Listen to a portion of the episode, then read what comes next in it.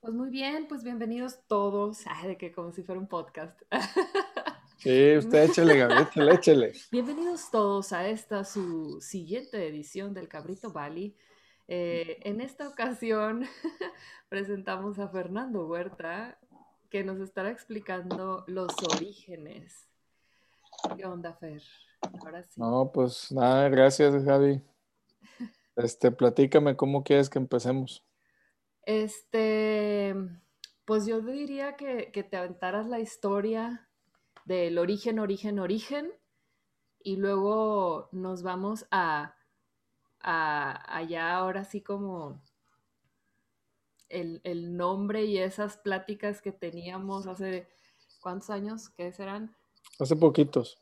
Sí, hace algunos años. Y luego vemos cómo se ha inmortalizado, porque hay algo, algo que no sabes, que ahorita te voy a contar, cómo se inmortalizó el nombre de, de Cabrito Valley. Y pues, pues tú dale. Muy bien, Gaby, gracias. Eh, pues muy bien, este, no, pues mira, eh, para mí el origen del Cabrito Valley es en el siglo XIX y empieza con dos personajes. Eh, un personaje es el general Bernardo Reyes, que fue gobernador de Nuevo León, y el otro fue don Isaac Garza, papá de don Eugenio Garza Sada. Eh, pues básicamente eh, voy a empezar con el general Bernardo Reyes, era lo que es el equivalente hoy al secretario de Economía durante Porfirio Díaz, peleó la batalla de Puebla, persona muy cercana al presidente, y realmente fue la mente maestra de toda la modernización de lo que hizo Porfirio Díaz. O sea, las ideas de traer el ferrocarril, de traer el, este, el teléfono, el telégrafo, este, toda, esa, toda la modernidad que se le atribuye a, a, a Porfirio Díaz, este, pues básicamente fue la mente maestra, ¿verdad? Y un poco recordando que en México, país, desde mi opinión, en la historia ha habido cuatro modernizaciones. Modernización uno la trajeron los españoles, la corona española con la industria de la minería. De hecho, pues muy famoso el Colegio de la Minería que está ahí en Ciudad de México y pues precisamente era por ese tema, ¿no? Eh, la segunda modernización fue la de Porfirio Díaz, ¿verdad? Todo esto que acabo de hablar, pero realmente la trae eh, no Porfirio Díaz, sino el general Verdadero Reyes. La tercera modernización para mí es la de Miguel Alemán después de la, este, todo este tema de la guerra, después de la guerra mundial, la industrialización, el milagro de México, junto con Ávila Camacho, que México se empieza a ser un país más de manufacturing. La cuarta modernización para mí eh, ojo, dije mornición o transformación, la trae este Carlos Salinas de Gortari con el Tratado de Libre Comercio. Y si ustedes se fijan en esas cuatro modernizaciones, el PIB de México creció en muchísimo en un tiempo muy corto, que es lo que sucede cuando hay una modernización o una transformación en base a la tecnología. O sea, la primera tecnología fue la minería, ¿verdad? La segunda fue este, todo este tema del transporte, ¿verdad? etcétera, ¿verdad? La tercera fue un tema de manufacturing escala, ¿verdad? En México, productos de alto valor agregado de manufactura. Y la, y la cuarta, pues fue el tema de libre comercio, eso, ¿verdad? Toda la apertura que hizo Carlos Salinas de Gortari. Este, y donde la, una de las aperturas muy importantes que hizo para mí fue la de telecomunicaciones, ¿verdad? En su momento, eh, rompiendo el monopolio de teléfonos de México. Entonces, eh, pues simplemente el general Bernardo Reyes era la mente maestra, ya lo andaban candidateando para presidente, eso no le gustó a Porfirio, y un día dijo, ¿sabes qué? Pues te mando castigado el estado más tierroso, más pueblerino y en medio de la nada y más gacho que se llama Nuevo León, y lo mandó de gobernador. Y pues llega Nuevo León y pues no hay nada, ¿verdad? Eh, ¿cómo, ¿Cómo me doy cuenta yo de eso un día o cómo lo reflexiono? La corona española y portuguesa, cuando conquistaron Latinoamérica, hacían dos edificaciones al inicio, el ayuntamiento y la iglesia, ¿verdad? Porque dependía, la, el poder en ese momento, la corona española y portuguesa tenía mucho que ver con, eran reyes católicos, todos dependían mucho del Papa y todo ese tipo de cosas. Entonces, este, la evangelización católica que hicieron en, en, en, Latinoamérica. Y entonces, si uno ve la Catedral de Monterrey, es la catedral de un pueblito.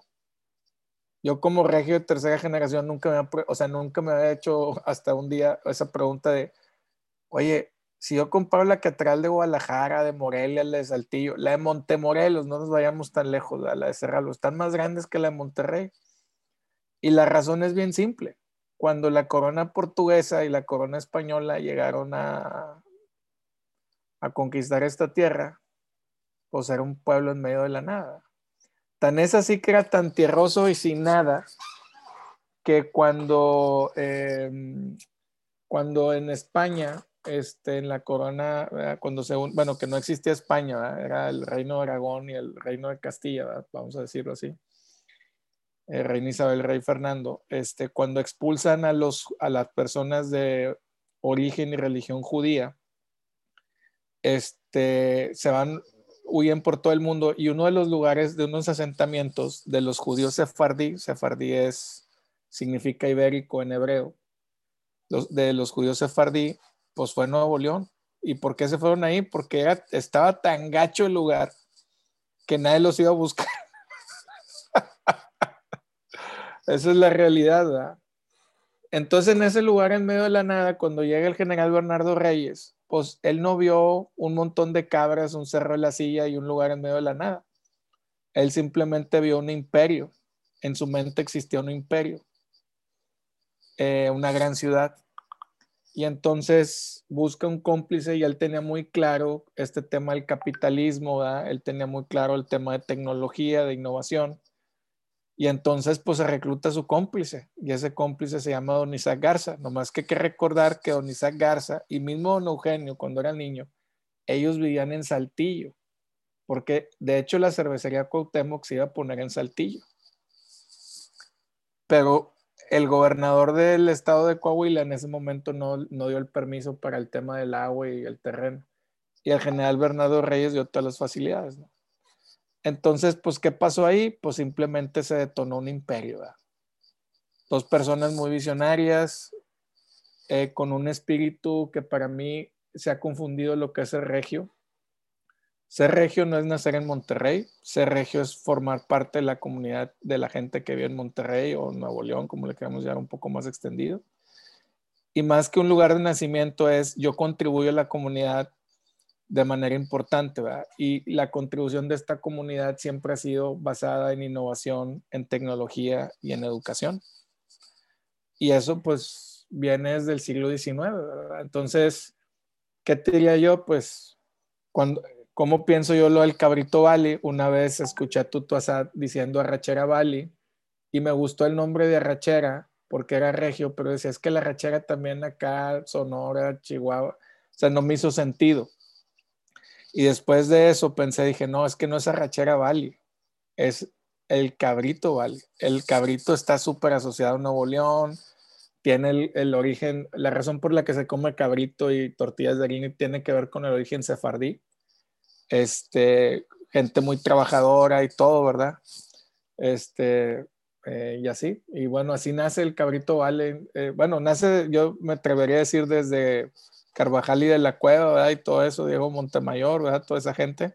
Pero luego ya como en, el, en, el, en el momento este empieza con, con esos dos empresarios y un poco antes de ellos empieza o, al mismo tiempo, más de que antes que ellos al mismo tiempo, el dinero de Monterrey en el siglo XIX se construyó con la guerra civil de Estados Unidos. Los regios de esa época básicamente aprovecharon una oportunidad que era la guerra de secesión o la guerra civil de Estados Unidos prohibía, o sea, todas las plantaciones de tabaco y algodón cuando iban a Europa, pues les tumbaban los barcos los yanquis, ¿verdad? Entonces los regios lo que hacían era agarraban barcos y financiaban barcos de Tampico y de Matamoros. Los mandaban a Luisiana, Mississippi, Alabama, cargaban de las plantaciones con bandera de México y los mandaban este, a, a, Europa. porque, la, porque era, para la gente del sur de Estados Unidos era muy riesgoso mandar barcos ¿verdad? confederados ¿verdad? o que pensaran que eran confederados. ¿verdad? Entonces ahí hicieron mucho dinero y de hecho, luego, la, de hecho la primera industria que se hizo en Monterrey fue la textilera, un poco antes de, de, la, de la industria de la cerveza y del acero y todo eso, ¿verdad? Y si se fijan, realmente fue una hazaña porque, eh, o sea, a veces no, yo, yo ni siquiera alcanzo a comprender la grandeza de esa gente. O sea, si hoy nos quejamos de que en México nos falta infraestructura, que no hay capital, que falta nivel de educación, todo ese rollo, pues imagínense en Monterrey en el siglo XIX. Y a pesar de eso, pues esa gente sacó el espíritu regio, ¿verdad? Que para mí es, no es este tema de pool parties, no es este tema de andar fanfarroneando, presumiendo el dinero, ¿verdad? andar de poser en Instagram sino simplemente es ser austero, tener valores, trabajo, respeto, o como decía don Eugenio García, trabajo y ahorro, bien simple. O sea, ese era su lema, ¿verdad? Entonces, todo eso, eh, lo que hizo básicamente es que Monterrey es la única ciudad de Latinoamérica que se ha transformado a sí misma a pesar de su origen. Y eso solo ha sucedido, o sea, los, las ciudades, las regiones de los países que se transforman a sí mismas a pesar de su origen, eh, normalmente son hubs de innovación, de tecnología y educación, ¿verdad? Este, las que no, pues siempre viven en la pobreza, en la mediocridad, ¿verdad? Etcétera. Y eso es como mi resumen. Digo, al final les paso PDFs ahí en el grupo de... He leído mucho de, de historia de esto, este, por si a alguien le interesa profundizar, pero ese sería como el origen, Gaby. Ok. Bueno, pues no sé si alguien tiene alguna pregunta o algo que quieran compartir también sobre, sobre el origen y luego ya nos vamos más como al presente. Gabriel.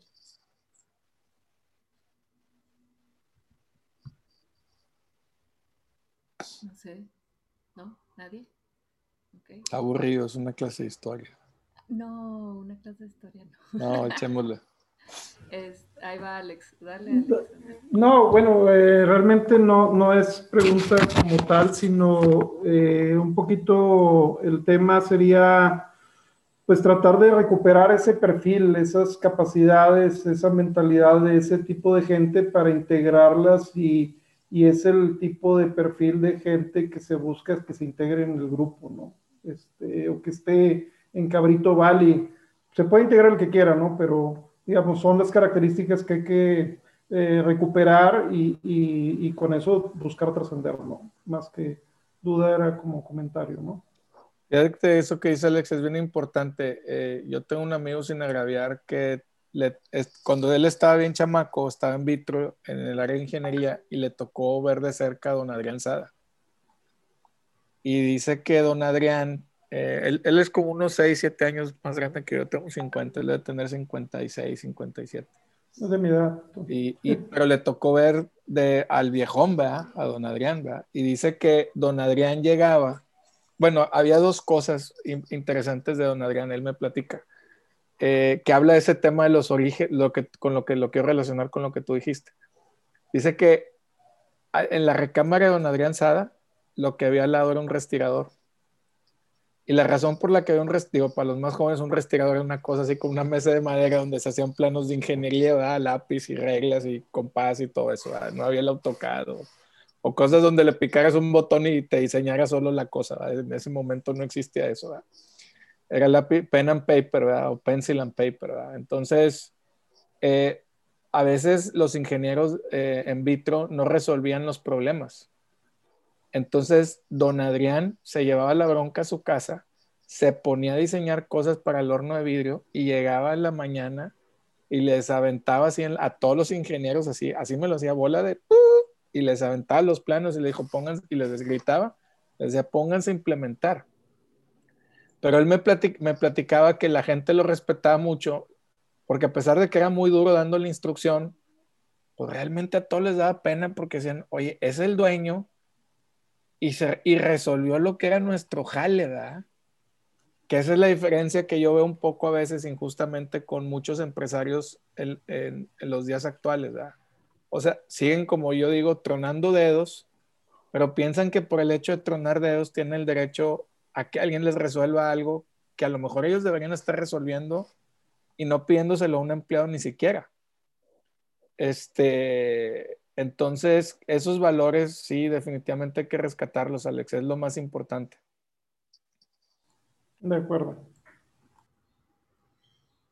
Este, y no sé si, digo, esta pregunta vaya a ser como cambiar un poco de, de tema, pero este, ahora que, por ejemplo, que Guadalajara está agarrando ese impulso, o sea, ¿cuáles, ¿cuáles ves tú que sean esas grandes o pequeñas diferencias entre lo que está sucediendo allá versus lo que está sucediendo aquí versus Ciudad de México? O sea, ¿qué, qué podríamos decir que, que hace único a esta, a esta comunidad? Que yo sé que muchos de ustedes, si se cambian de comunidad, o sea, van a seguir comportándose o teniendo como esa actitud de, estar picando piedra y vamos para arriba, este, pero, pero el aquí, o sea, ¿qué, ¿qué, diferencia hay entre quedarse aquí versus irse a esas otras dos comunidades? Mira, me preguntas de la actualidad, ¿verdad? O sea, lo que veo en la actualidad, las diferencias. Eh, mira, como diría alguien, yo soy ecuménico.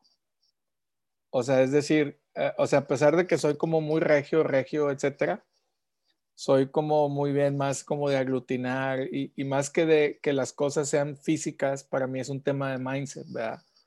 O sea, por ejemplo, yo, yo, yo pienso que cualquier persona que está aquí o que comparten ideas o, o por ejemplo, yo pienso que un Luis Mario, un Tuto Asado, un Alfonso de los Ríos, por ejemplo. O sea, no le piden nada a un Mark Zuckerberg, en mi opinión. O sea, simplemente la diferencia es que están en otro tiempo, en otra edad, en otro contexto.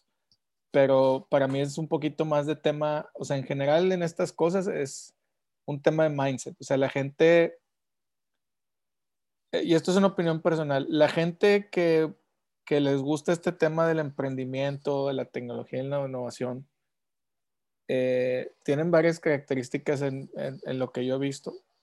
Una característica es, son personas que nunca viven el presente, viven en el futuro. O sea, ¿qué me refiero? Refiero viven en el futuro. Eh, ejemplo, voy a hablar aquí de César Esquivel, que para mí es un titán del cabrito válido.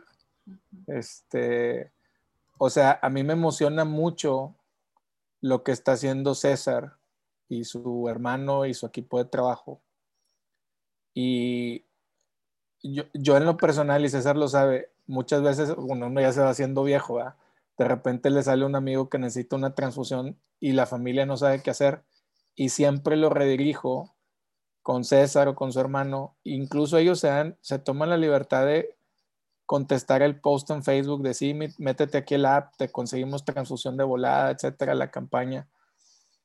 O por ejemplo aquí el buen David, ¿verdad? Dávila, que es acá Cluster Videojuegos y que me encanta y que es una persona, se me hace un excelente desarrollador de software. Y, y, es una persona que también vive en el futuro, ¿verdad? O sea, o sea, por ejemplo, ¿cómo describiría yo a, a César eh, eh, viviendo en el futuro? O sea, César, una vez que platiqué con él, dije, wow. O sea, cuando me dijo, Fer, tiene una historia, ¿verdad? Que mejor me la reservo para que invitarlo un día que hable de eso, pero el punto es como en ese momento, yo lo que entendí, el propósito, el cimiento por todo lo que hacía, era, él quiere evitar que en el mundo, no en México, que en el mundo nunca haya una persona que necesite una transfusión de sangre y que no pueda existir ese tipo de sangre en un hospital. O sea, él quiere, él quiere borrar esa situación del mundo. Entonces, entonces cuando tú ves ese nivel de propósito tan alto, y cuando ves gente que a través de la tecnología y la innovación están viendo y dicen, oye, es que en el futuro eh, no puede ser que un humano se quede sin un, este, unidad de sangre en un hospital porque, ¿verdad? O sea, ese mundo no debe existir y ese mundo está en el futuro, hoy no está. Y lo que hacen es gente como César, gente como David, ¿verdad? Con todo lo que él hace en, en, en, su estudio de videojuegos y de software. Son gente que está viviendo siempre en el futuro. Entonces, eh, pues son gente que para mí es increíble y que son mis maestros, ¿verdad? Digo, no sé si David o tú, César, quieren comentar algo así de ese tema. Sí, Open. De, open, mic. open Mic, o sea, en el sentido de, de, de, lo que decía Gaby, ¿verdad? De, oye, y ahorita regreso a lo de Guadalajara y eso, pero para mí, más que un tema de físico, es un tema de mindset. Adelante, César o David. Sí, fíjate que, digo, no voy a contar la historia, pero me, me, me, da mucho gusto como cuando platicábamos hace tres, cuatro años en Startup Studio y platicábamos eh, pues de lo que se gestaba, de lo que está haciendo tú, todo lo que está haciendo Poncho. Ponchito orgullosamente salió del team de tecnología de Blooders. Entonces es también como organización eh, lo, el mindset que vas generando de la gente que va pasando por tu organización, ¿no? Entonces, eh, me, me, gusta cómo se está generando el movimiento, me gusta que pese a que a lo mejor no hemos nosotros tenido el, desarrollo tan disruptivo como, por ejemplo, un Nowports, da gusto que gente llegó ahí, generó habilidades, generó algo y trascendió o está trascendiendo y está generando chingos de empleos, ¿no? Entonces, creo que no solo, o sea, creo que el trascender también se da desde esa parte, ¿no? O sea, el cómo tocas a la gente que llega contigo y cómo sale de las organizaciones. Entonces, creo que la gente que ha llegado con nosotros, eh, la que ha tenido la oportunidad de irse, se va porque literal no la roban, ¿no? Entonces, nos da gusto que empiece a suceder eso en el cabrito, en el cabrito Valley, ¿no? Eh, y sí, coincido contigo en el que el tema es, cuando platicamos, es, no, no me interesa resolver el problema en México, el problema es muchísimo más grande, ¿no?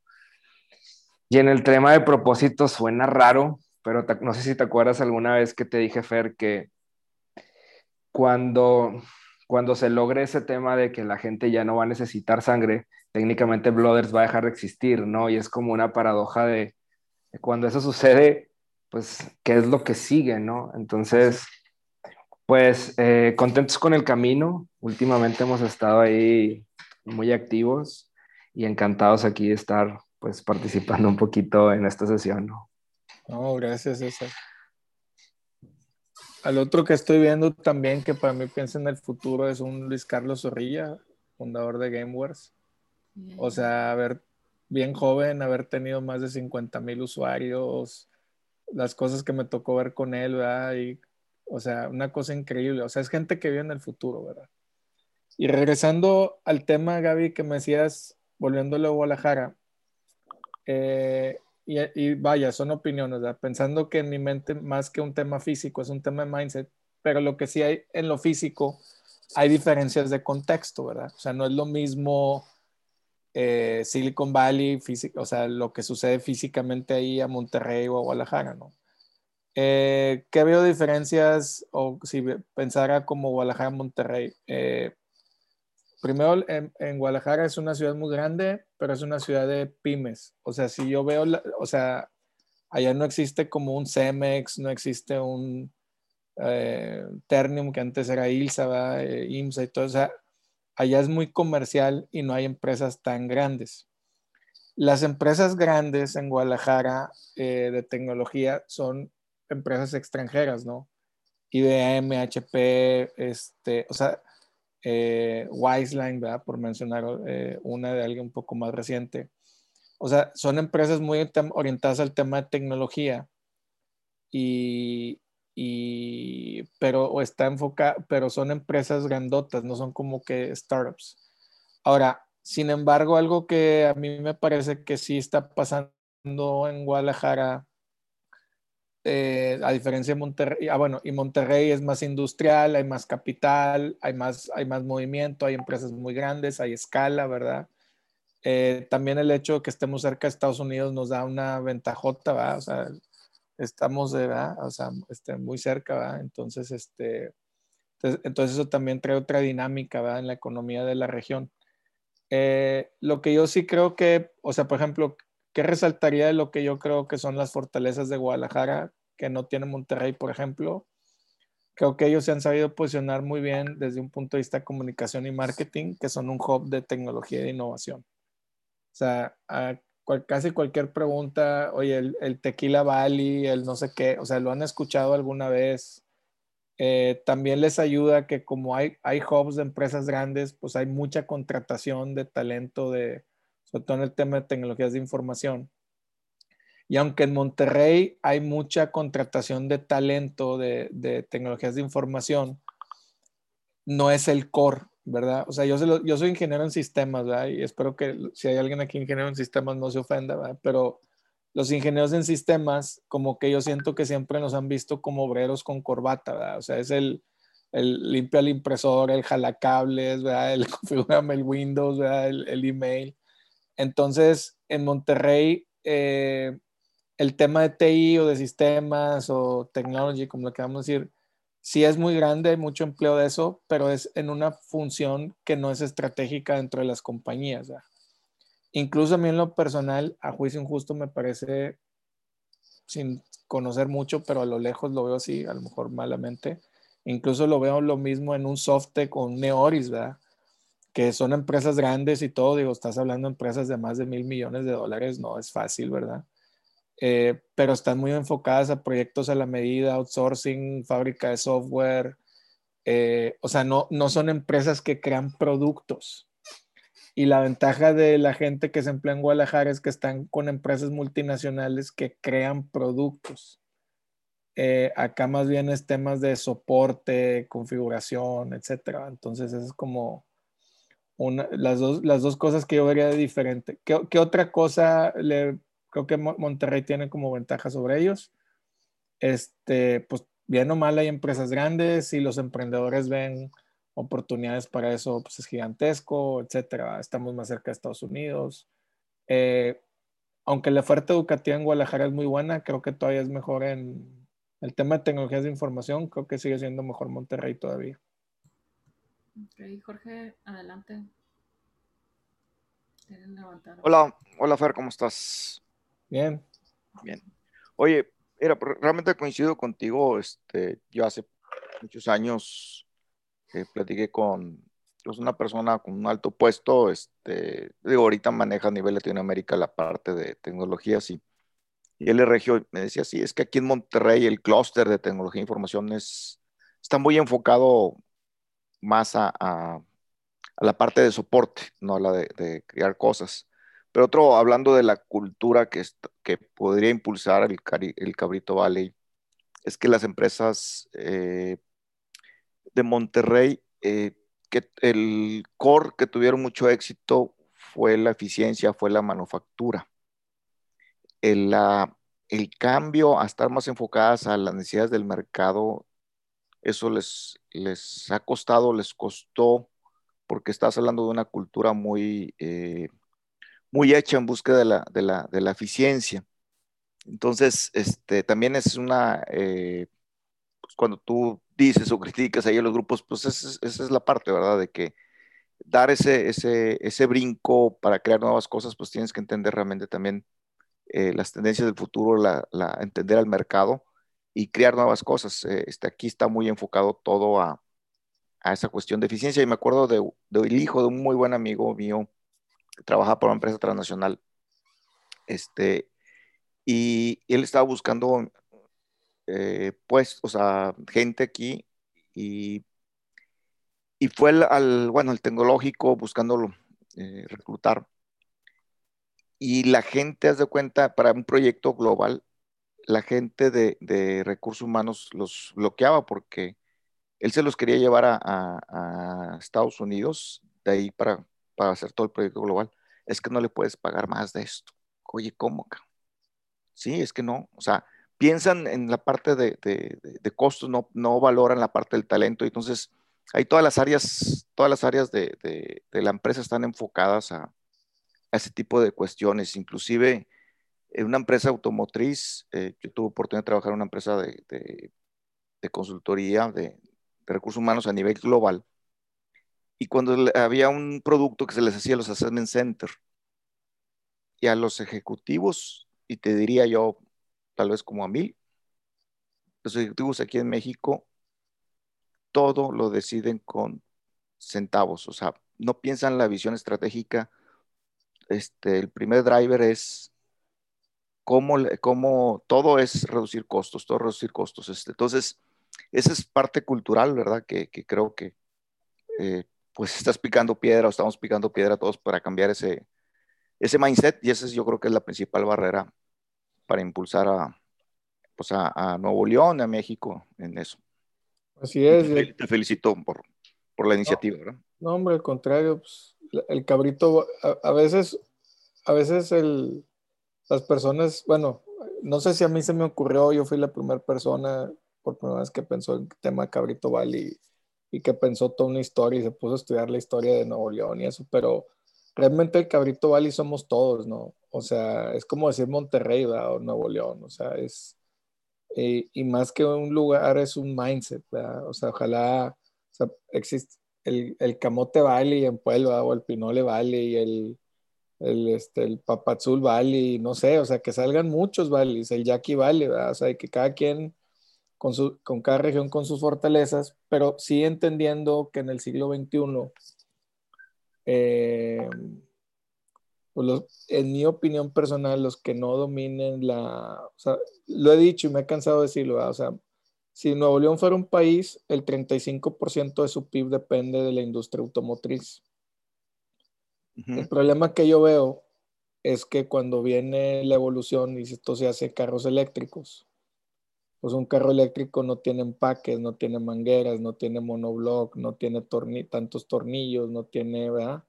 No tiene acumulador, no tiene, ¿verdad? Entonces, todo, ya no se necesitan refax autosons, ¿verdad?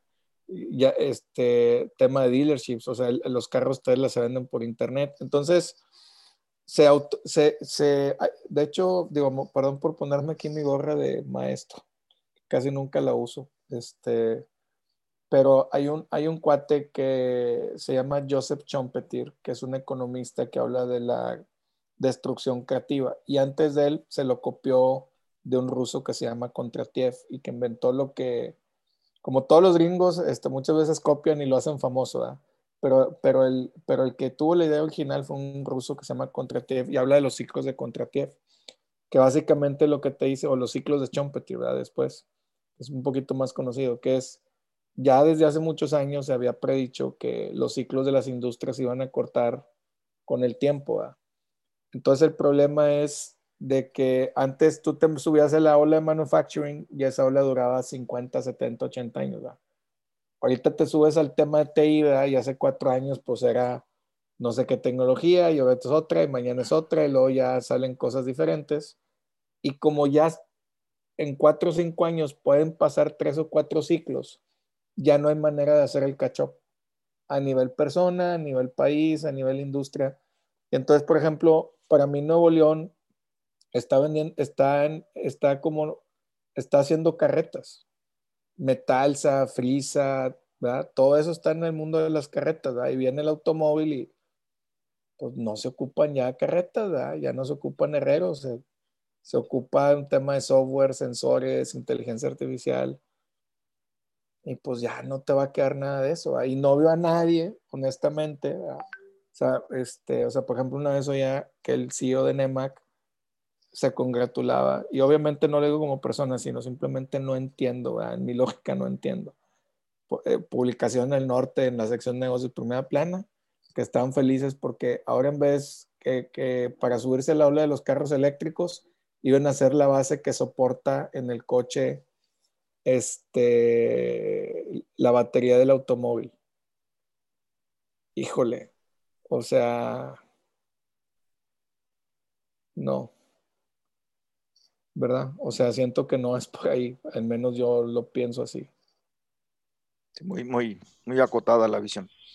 Sí. Oye, ¿Qué más, Gaby? Este, no, pues que yo me acuerdo, o sea, por ejemplo, cuando estábamos en el Startup Studio, que realmente es como si todos los caminos llevan al Startup Studio por alguna razón. A ver, déjame cayó los películas. Este, y, y pues realmente lo que nos unió que, o lo que nos hizo conocernos a la mayoría de los que pasamos por ahí, pues fue la parte social. Este, yo siento, yo, yo no soy regia, este, no me siento regia tampoco como, como, ¿cómo te explico? O sea, siento que todas mis costumbres no son, no son regias, pero este, el llegar a ese lugar, el tener ese tipo de conversaciones, el que te une de alguna manera como el after work, este, como que empezó a generar ese movimiento y por ejemplo, o sea, Diego me dijo, ¿cómo no te conocí hace, o sea, en aquel entonces, ¿no?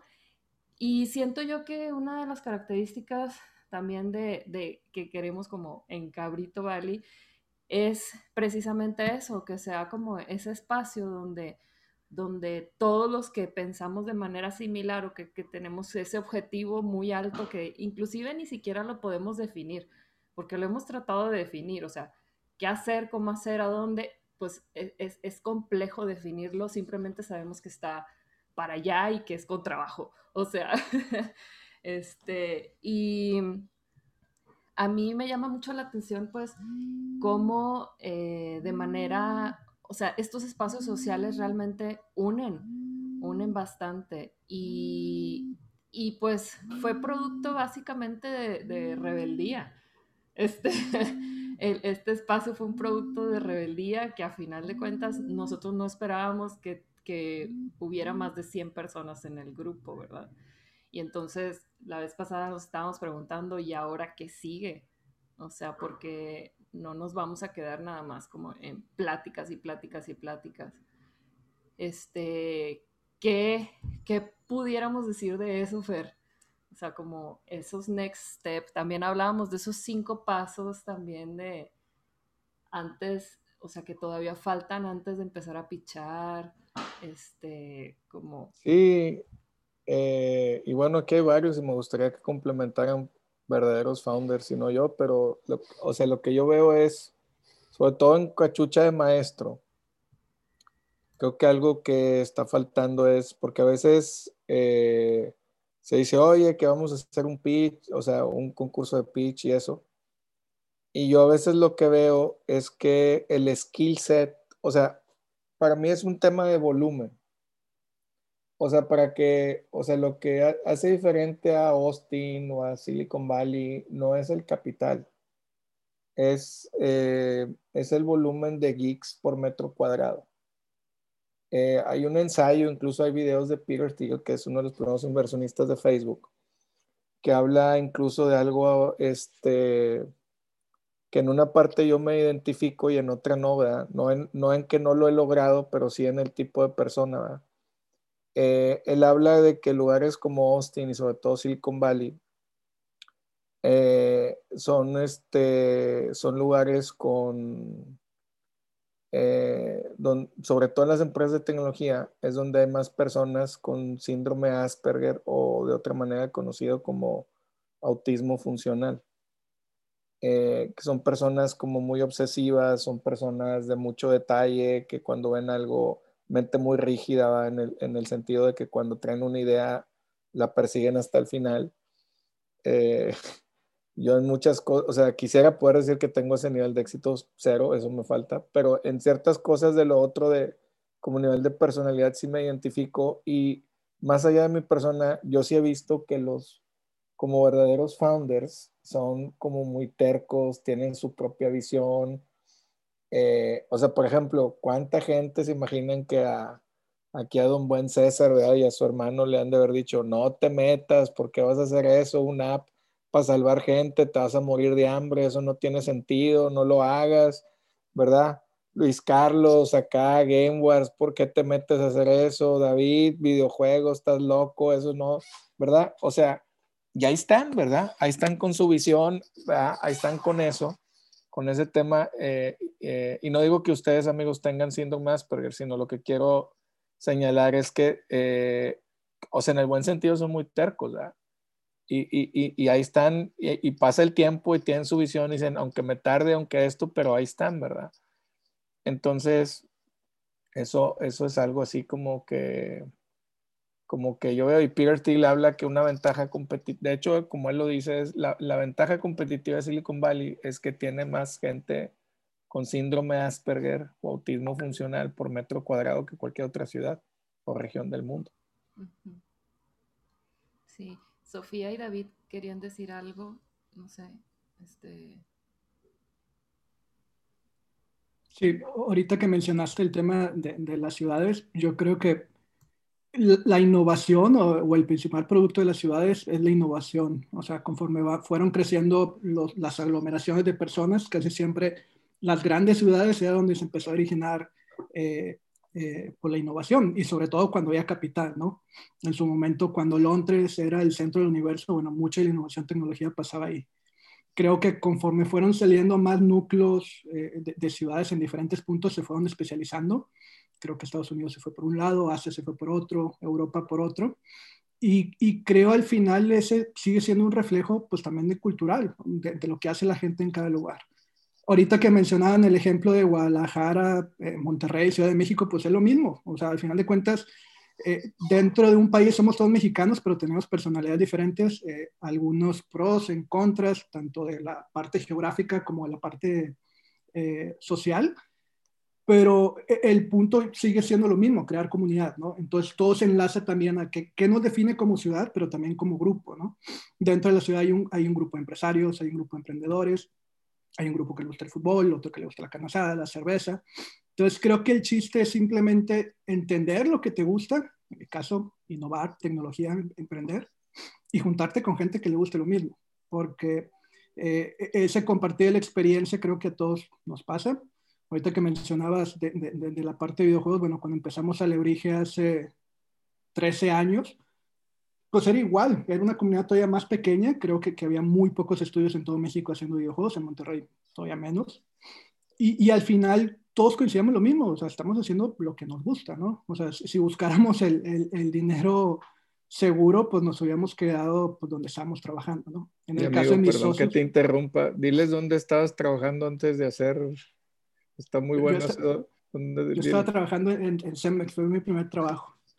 Este, realmente mis socios de Alebrije, los que lo fundamos, somos amigos de prepa, todos estamos trabajando pues, en diferentes lados. Este, había unos en Schlumberger, uno trabajaba en el TEC, yo estaba en Cemex, eh, estaban desparramados por diferentes lados, diferentes industrias. Nadie había estudiado algo relacionado a videojuegos porque no había carreras de, de videojuegos, pero tampoco sabía sistemas, pero nadie estudió programación. Entonces, desde el principio fue, uno, era lo que queríamos hacer, Dos, aunque no sepamos, lo aprendemos, ¿no? Entonces creo que eh, al principio, pues yo aprendí a programar, ya sabía algo en prepa, pero no sabía de videojuegos, entonces aprendí a programar videojuegos. Un amigo que era eh, bueno en la parte de arte aprendió a hacer arte digital y animación. Entonces es un poco, creo que cuando tú pues te queda claro qué es lo que quieres y te juntas con gente que quiere lo mismo, pues se forma, ¿no? Y las redes se van haciendo más grandes. Entonces yo creo que, que el propósito del Cabrito Valley, independientemente del nombre, que, que, es interesante, ya me has platicado antes, Fer, cuando, cuando, cuando me platicabas de la idea, lo mencionaba seguido, pero no me quedaba totalmente como que claro de dónde venía la historia, todo lo que hay detrás. Este, y, y creo que independientemente del nombre o el objetivo es pues, juntarte con gente afín y ver qué hacemos, porque pues, cuando, hacemos, cuando hacemos bola, hacemos cosas más grandes, ¿no? Entonces, e, el clúster, cuando iniciamos el clúster de medios interactivos fue igual. Éramos como ocho o nueve empresas. Eh, empezamos como una C primero, ya después se formalizó y fue un clúster reconocido por el Estado. Pero la realidad es que entre más formaliza, digamos, esa relación y, entre más eh, juntas, eh, gente, equipos, empresarios, eh, pues más cosas grandes se pueden hacer, ¿no? Entonces creo que, que, la parte de la identidad eh, como grupo, pues cada quien tiene su objetivo, pero seguramente si nos ponemos a pensar vamos a encontrar cosas en común y, pues hay que ver qué, qué, se va para afuera.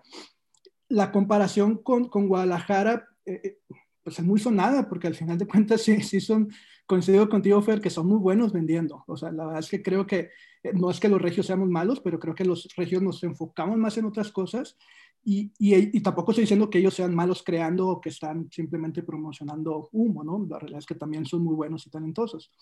Pero yo creo que lo más sano eh, eh, a nosotros sería, hablando también de la cercanía con Estados Unidos, es pensar qué es lo que nos va a definir como grupo y, cómo lo vamos a mandar para afuera, pero para el resto del mundo. Realmente ahorita pensar en competir con Guadalajara, con Ciudad de México, me parece absurdo. O sea, es que, qué nos va a identificar como regios en, el, en, el, resto del mundo. Y creo que tenemos mucho para ofrecer. Creo que tenemos una combinación muy interesante, creo que tenemos una historia muy interesante. Y me gustó también mucho lo que dijiste, que, que la identidad del regio no es el que nace aquí. O sea, hay mucha gente. no tiene nada que ver no tiene nada que ver. Yo, muchos de mis amigos y conocidos pues son, son foráneos extranjeros que se vinieron a estudiar a la ciudad. Entonces, creo que, creo que eh, eh, definitivamente es algo que me gustaría que se mantuviera como parte de la identidad del Cabrito Valley, porque o sea, no es algo del regio que nació, sino es el que viene a, querer hacer las cosas bien y, pues, pues hacer algo chido, ¿no? Sí, fíjate, hiciste que me acordara el correo de Monterrey que empieza del mero San Luisito sea, soy del mero San Luisito. El San Luisito era la colonia ahora Independencia y le decían el San Luisito porque era pura gente de San Luis. o sea, Monterrey se construyó en hombros de gigantes de gente que venía principalmente de otros lugares. Este, y que después se quedó en la comunidad y siguió contribuyendo. Por eso yo, para mí es un tema de mindset y de valores, no, no un tema de, oye, nací en Monterrey, soy regio. Sí. Sí, exacto. Sofi. Sí, justamente por ahí va lo que yo quería preguntar, porque eh, tomando en cuenta que pues el Cabrito Valley es más que un lugar físico, es un mindset y como una manera, una perspectiva, me gustaría como que profundizáramos como en cuáles son esos pilares, o sea, cuál del Cabrito Valley mindset y los valores también, ¿no? Híjole, creo que eso es muy difícil. No sé si lo pueda contestar y no sé si yo sea la persona que va a contestarlo porque es una pregunta con letras mayúsculas, pero, pero quisiera repasar el origen, que creo que la base del origen no debe cambiar. El, si te fijas, el origen del Cabrito Valley, que empieza en el siglo XIX, es primero lo que te diría el lugar a donde llegas completamente adverso no hay gente, no hay infraestructura, no hay capital, no hay O sea, o sea, lo primero que quería en ese mindset es scarcity of resources. ¿verdad? Y las condiciones más adversas, o sea, como emprendedor, como tecnólogo, como innovador, es enfrentar las condiciones más adversas posibles. Eh, yo creo que, o sea, yéndome al origen, sería primero eso.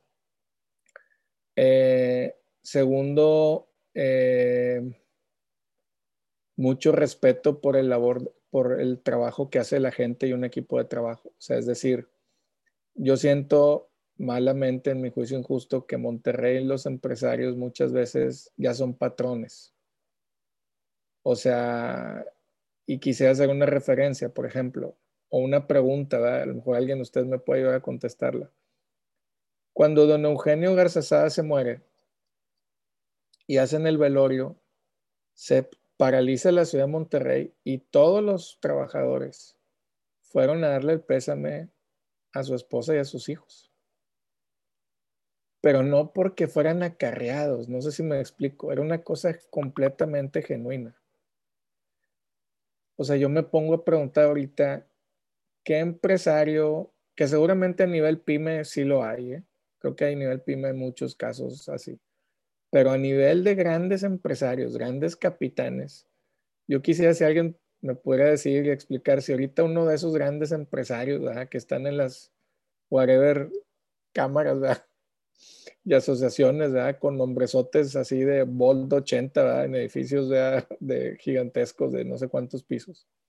Si ahorita realmente si alguien se muriera, sus trabajadores irían de manera genuina a darle el pésame a la familia y, se las, y la ciudad se paralizaría completamente. Yo creo que no hay, ya no hay esos hombres. Y antes los había por montones, esos hombres y esas mujeres, ¿verdad? los había por montones. Y creo que ahorita son más patrones. Entonces, cuando tú estableces una relación de patrón y no de compañero, de líder, ahí se rompe un vínculo. Y yo creo que esa gente hacía equipos de trabajo, eran muy humanos, se preocupaban genuinamente por los empleados y también los empleados se preocupaban genuinamente por la empresa y, por el dueño de la empresa. No solo a nivel económico, sino personal. O sea, una relación muy bonita. Que, por ejemplo, eso yo no lo veo en Silicon Valley. O sea, eso, por ejemplo, para mí es una característica de Nuevo León o del Cabrito Valley en su origen, que no tiene, por ejemplo, Silicon Valley y Austin, muchos lugares, y que siento que se está perdiendo, en el caso de Nuevo León. Sobre todo en las empresas grandes. En las pymes yo creo que hay muchos ejemplos y conozco muchos empresarios que sí son así. Eh, entonces el segundo pilar, eso como respeto al equipo, ser un líder, no ser un jefe. Eh, el tercero que yo le pondría, pues tiene que ver con mi fondo de pantalla. O sea, los regios y eso lo ves en el escudo de Nuevo León que dice Semper Ascendens.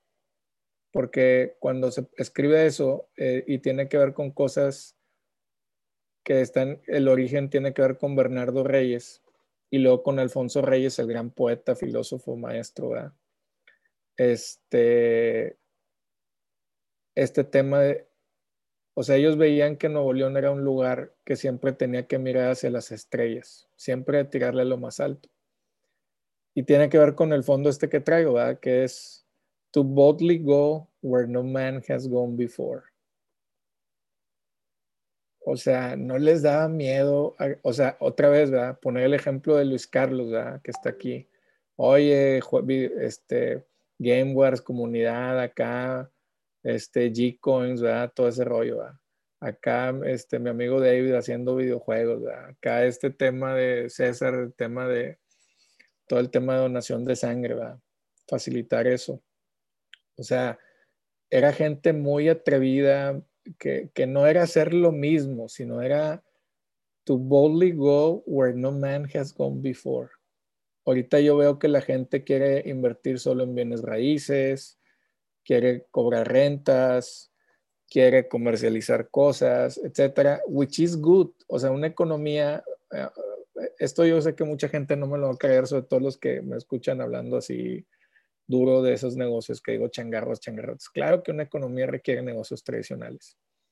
El, el, tema es que una economía para ser competitiva y crecer y siempre estar creciendo requiere de mucha innovación, porque si no siempre va a vivir en la mediocridad del crecimiento económico.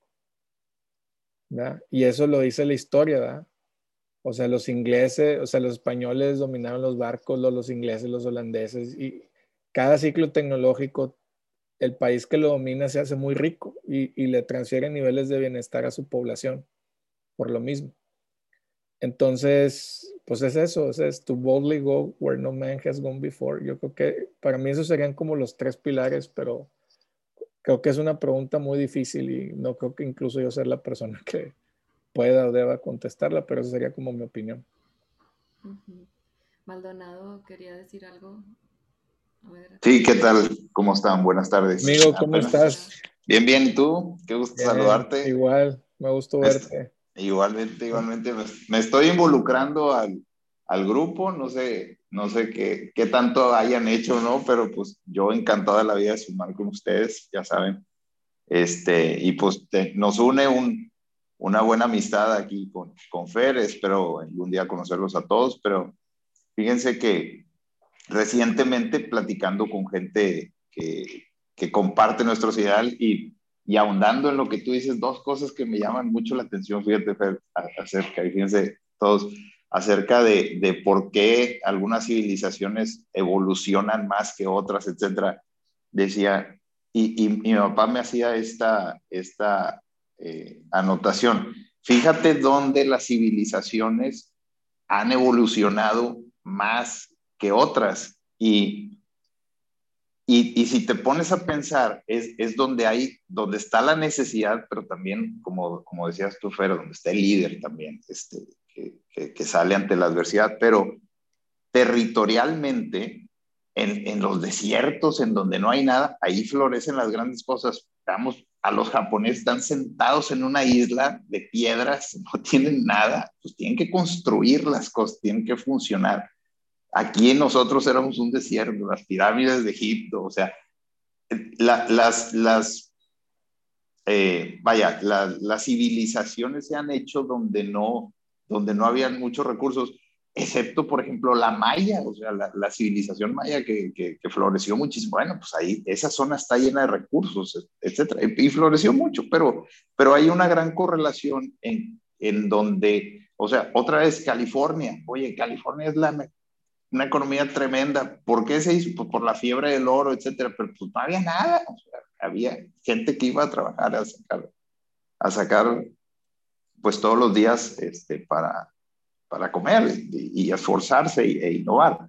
Y eso, fíjense, y eso se lo aprendí a un, ahora buen amigo, antes pues, nada más este, trabajador conmigo, trabajamos juntos, de hecho aquí está presente, estoy en la oficina, y fíjate que este, me ponía como ejemplo el, un, un experimento que se llama The Behavioral Sync, este, de John Collum, que, que dice, o que, que, demostró, él estaba buscando otras cosas, pero pues en el experimento se demostró que si una civilización tiene recursos ilimitados de todo, tiende a extinguirse totalmente. ¿Y cómo se dio cuenta de esto? Quería ver cómo afectaba la sobrepoblación de ratones en un espacio confinado con comida, con comida, este, en exceso, no en exceso, pero siempre había comida, con camitas para los ratones y lugares, todo eso, etcétera. Entonces decía, bueno, pues aquí voy a meter a dos ratones, pues que se reproduzcan y vamos a ver qué pasa cuando ya se llena todo, todos los espacios, qué pasa con la sobrepoblación, si existe un, este, si existe un, canibalismo, etcétera, etcétera, este, sobre los ratones. Y, y, cuál fue su gran sorpresa? Repitió este experimento varias veces y su gran sorpresa era que al llegar al 80% aproximadamente de estar al 100% de ocupación y de todos recursos, los ratones empezaban a cambiar sus comportamientos, no se querían aparear, este, habían ratones solitarios que nada más salían de noche a comer y se regresaban, socialmente se distanciaban, etcétera, Entonces se empezaban a perder el sentido del ratón mismo porque todo había en exceso y, llegaba una implosión, social y terminaban todos muriéndose. Entonces, de cierta forma, las nuevas generaciones que, que nacen en, en, en, pesebres de oro y eso, que no se tienen, no se tienen este, que esforzar, no, no, no, no nacen con la cultura del esfuerzo. tocabas el tema, oye, es que ahora pues puras rentas y pura esto. Pues claro, digo, como, y como bien dices, don Isaac y don Bernardo, yo, coincido mucho contigo con eso, oye, se tenían que venir agarrar a balazos con los indios porque los agarraban a machetazos los indios, o sea, ¿estás de acuerdo? Entonces... No, y se este metían a la planta y se ponían a, echarla a andar, ¿verdad? No era de que, oye, no era de que te le tronaban los dedos a un empleado, ellos se metían a la planta a echarla a andar. Y, y ahorita vas como, como corolario que decías tú, oye, es que a cuántos se irían a, a, a un velorio Mira, para empezar ni los dejan entrar, güey, porque no, pues ustedes Hijo, ya no me digas no sé y guara, Para empezar ni los dejan entrar. Entonces, la, la, la, el clasismo, o sea, tú le preguntas a la tristeza, gente, es cierto. Eh, demasiado, demasiado. Y tú le preguntas a la gente, oye, ¿e-, ¿eres clasista? No, no, ¿cómo crees? Para nada. Pero cuando haces algo mal, lo primero que te dices, ay, es que estás bien indio. Entonces, ahí está el clasismo, claro que sí somos clasistas, tenemos mucho mindset para quitarnos, obviamente, este, pero, pero bueno, pues nada más quería hacer esas aportaciones. Y Gaby, no te conozco, pero como Chabela Vargas decía, los mexicanos somos tan fregones que nacemos donde nos dé nuestra regalada gana, pero somos mexicanos. Tú eres, así somos los de los regios, pueden nacer donde quieras, pero traes el mindset de acá. Sí, así es, así es. Es todo por mi parte. Gracias, amigo. Sí, y este, lo que te iba a decir de inmortalizar el nombre es que justo con esas pláticas que teníamos, ni siquiera me acuerdo el año, que era 2016.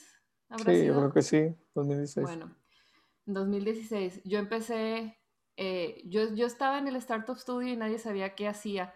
Estaba yo en una pecera, decían, la, la de la pecera, porque realmente no tenía, no tenía un startup, sino estaba yo estudiando a cada uno de ellos y este, yo era la espía básicamente de la innovación. Entonces, justo en, la tesis, ahí aparece el nombre de tu cabrito Valley, o sea, de que cómo le denominan cabrito Valley. Entonces ya está desde el 2018 puesto ahí de que, eh, eh, que ya existía el nombre Cabrito Valley y este y pues sí nos es difícil, o sea, por ejemplo, ahora que han estado hablando sobre los socios y esto y el otro, o sea, es, es complicado encontrar a alguien que piense semejante a ti, que tenga tu mismo ritmo, que tenga esos valores, este, es, complicado y ya llegó Diego y al rato ahí que, a ver qué quiere, qué quiere decir. Pero sí.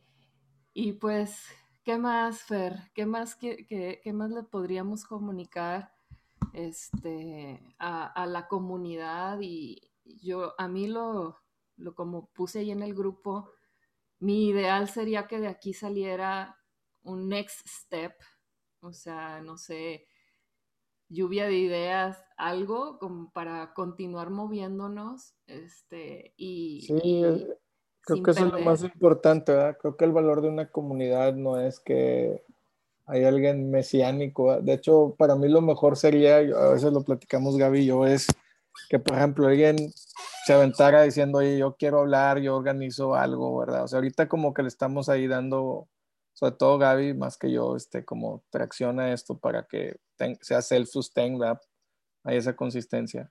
Pero en realidad una comunidad, una verdadera comunidad la construimos entre todos, ¿verdad?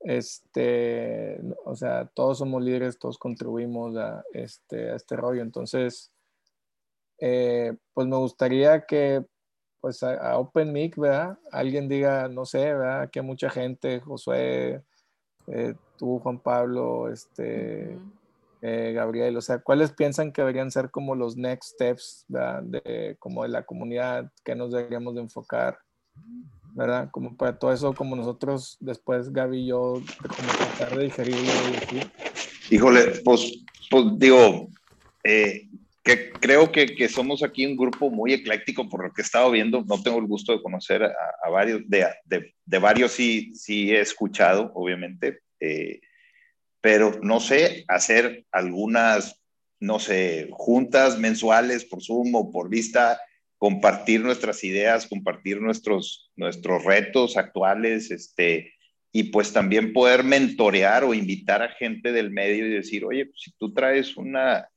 una idea, un, un, este, algo, algo en lo que se te puede ayudar, pues vaya a fomentar ese, ese quitarte el miedo, porque pues obviamente en, en el, en el emprendedurismo y, y, honestamente, perdón, soy bien directo y perdónenme si, si ofendo a alguien o lo que sea, pero para mí abrir una plaza, un restaurante o eso no tiene nada que ver con, con, con una, con realmente ser em, emprendedor. En lo que yo defino como Juan Maldonado como, como emprendedor, para mí es el emprendedor es, es, es alguien que yo admiro. Yo no me considero un emprendedor porque este, yo creo que simplemente estoy dándole forma a algo que ya existe, pero alguien que, que, que, es genio para mí es, como, como dice el dicho, que dice eh, el, el, talento, eh, talent hits a target that no one else can see, but genius hits a target. No, talent hits a target no one else can hit, but genius hits a target no one else can see. Entonces, para mí un emprendedor tiene, tiene siempre una chispa de, de genialidad y hay mucha gente en escuelas, en donde quieren, taquerías, en lo que quieras, que tiene una chispa de genialidad, pero se siente abrumada y se siente este, pues, pues, no sé, con algo de idiosincrasia negativa, es que yo no puedo alcanzar estas personas o yo no puedo esto, yo no puedo lo otro, y, se quedan grandes ideas simplemente en, la mente de alguien más. Entonces, si, este, no sé si, si, si, si yo pudiese contribuir en algo, este, de mentorear gente o de platicar con gente y, y de simplemente, este, pues apoyar en, en, con experiencias, con, con, con, lo que me ha tocado vivir y con lo que estoy haciendo, y yo encantado de la vida. Eso digo, como, como, como, primera opción. Mentoring. A ver, tú, José, tú que eres un máster de comunidades ahí con el link, ¿va? ¿Qué, ¿Qué, piensas? Tú que tienes mucha experiencia, este, también tú, David, con, pues ahí con lo del clúster de medios, o tú mismo, este, eh, César, con todo el hacking health, o sea, ¿qué, qué piensan o qué, o qué don'ts deberíamos hacer o qué do's deberíamos hacer? ya, vi, ya abrí aquí el micrófono. Sí. Comento yo muy rápido, gracias por la, por la pregunta. Pues mira, algo que yo he visto es que este, eh, se encuentre el, el, o tengamos claro el, el propósito de la reunión, o sea, no de la reunión, sino de la comunidad. Eh, es decir, si es para emprendedores directamente, este, o es para actores que apoyan a emprendedores y en base a esto, pues se generen conversaciones este, que de entrada, como para, en mi experiencia, primero hay un pretexto y ese pretexto sea como que ciertos temas que se, que se alineen y luego ya de ahí poco a poco pues se va construyendo, ¿no? En mi experiencia, pues el tema de desarrollo de comunidad, pues es un tema, si es un reto, o sea, sigue siendo para nosotros al día de hoy un reto importante. Eh, y lo que hemos visto es cómo poder equilibrar o calibrar muchas ideas y muchos pensamientos, olvidando de los egos, ¿no? Este, o los intereses de cada uno, sino que se pueda ayudar a, un, a un, fin común. Eso es nuestra experiencia. Este, y sí, y sí, por ejemplo, cuando vemos que atiendes a, diferentes tipos de, de, necesidades o públicos, es conveniente irlos separando. De hecho, ahorita nosotros es lo que estamos ya ahorita experimentando, bueno, no experimentando, sino ya evolucionando, a que se vayan encontrando en diferentes foros, este, de acuerdo a, eh, si están en, más en una empresa más grande o si están en, en, etapas iniciales, etcétera, ¿no? Entonces, como que eso es lo que yo vería que en, temas de Cabrito Valley se encontrara como que un foco que ayudara este, a, converger y ver qué es lo que ya existe, ¿no? Por ejemplo, hay uno que es este, hay, hay, unos que, que, ya no sé si ahorita sigan al día de hoy en este 2021, pero que es Beers and, ¿cómo se llama? ya se me olvidó ahorita el nombre, ¿eh? Beers and Meats, que también era de un grupo de emprendedores, este, que, que empezaron porque tienen eh, podcast y demás, y se empezaron a juntar y tenían buen, buen eco. Ya. Este, ¿Qué pues bueno, es lo que ahorita yo les eh, puedo eh, compartir de, de a bote pronto. Está súper interesante eso de segmentar y, ¿verdad? Porque entonces la conversión se hace más relevante. Y, te voy a hacer una pregunta, tú que tienes mucha visibilidad muy amplia, ¿verdad? a 10.000 pies de altura. En el caso de la ciudad de Monterrey o de Nuevo León, ¿dónde ves que hace falta, dónde piensas que hay un white space en términos de comunidad?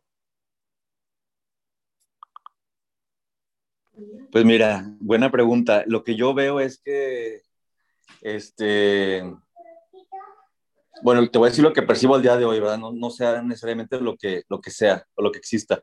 Es que había antes muchos espacios y momentos para ayudar a los emprendedores. Al día de hoy, no sé cómo están esos foros, que era pues así como en lugares de Startup Studio y esos espacios donde pues, llegaba mucha gente y, y había momentos en la noche para socializar y conversar de todo y te sientes parte de un grupo.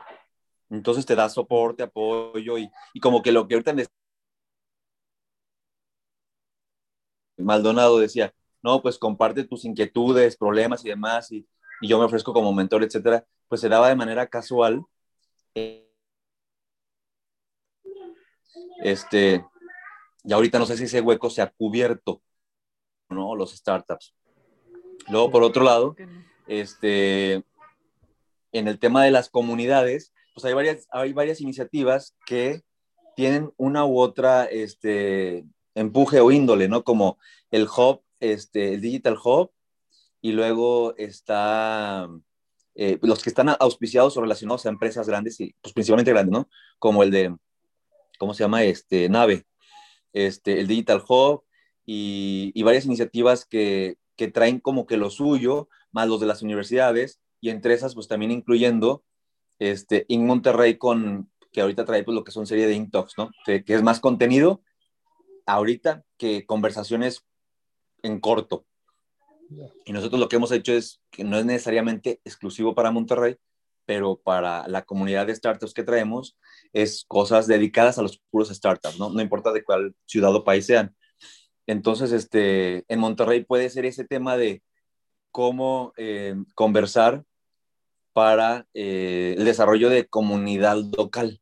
Entonces ahí puede ser una conversación más como, este, más a nivel de, de organizadores de iniciativas, ¿no? Entonces pueden ser esas dos vertientes, este, las que, las que hace falta. Y que ahorita con lo que tú comentabas de la historia de Monterrey, pues Monterrey sí en particular tiene una historia padre, pero al mismo tiempo difícil en el tema de, pues como ya traigo 100 años y hay mucha gente de ese tipo de, de, de experiencia que ya la trae en la cultura, ¿no? O sea, ya traigo 100 años, ya traemos, somos grandotes, pues.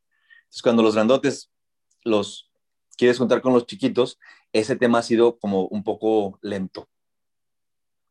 Sí. Este, el compartir así como que en el mismo piso.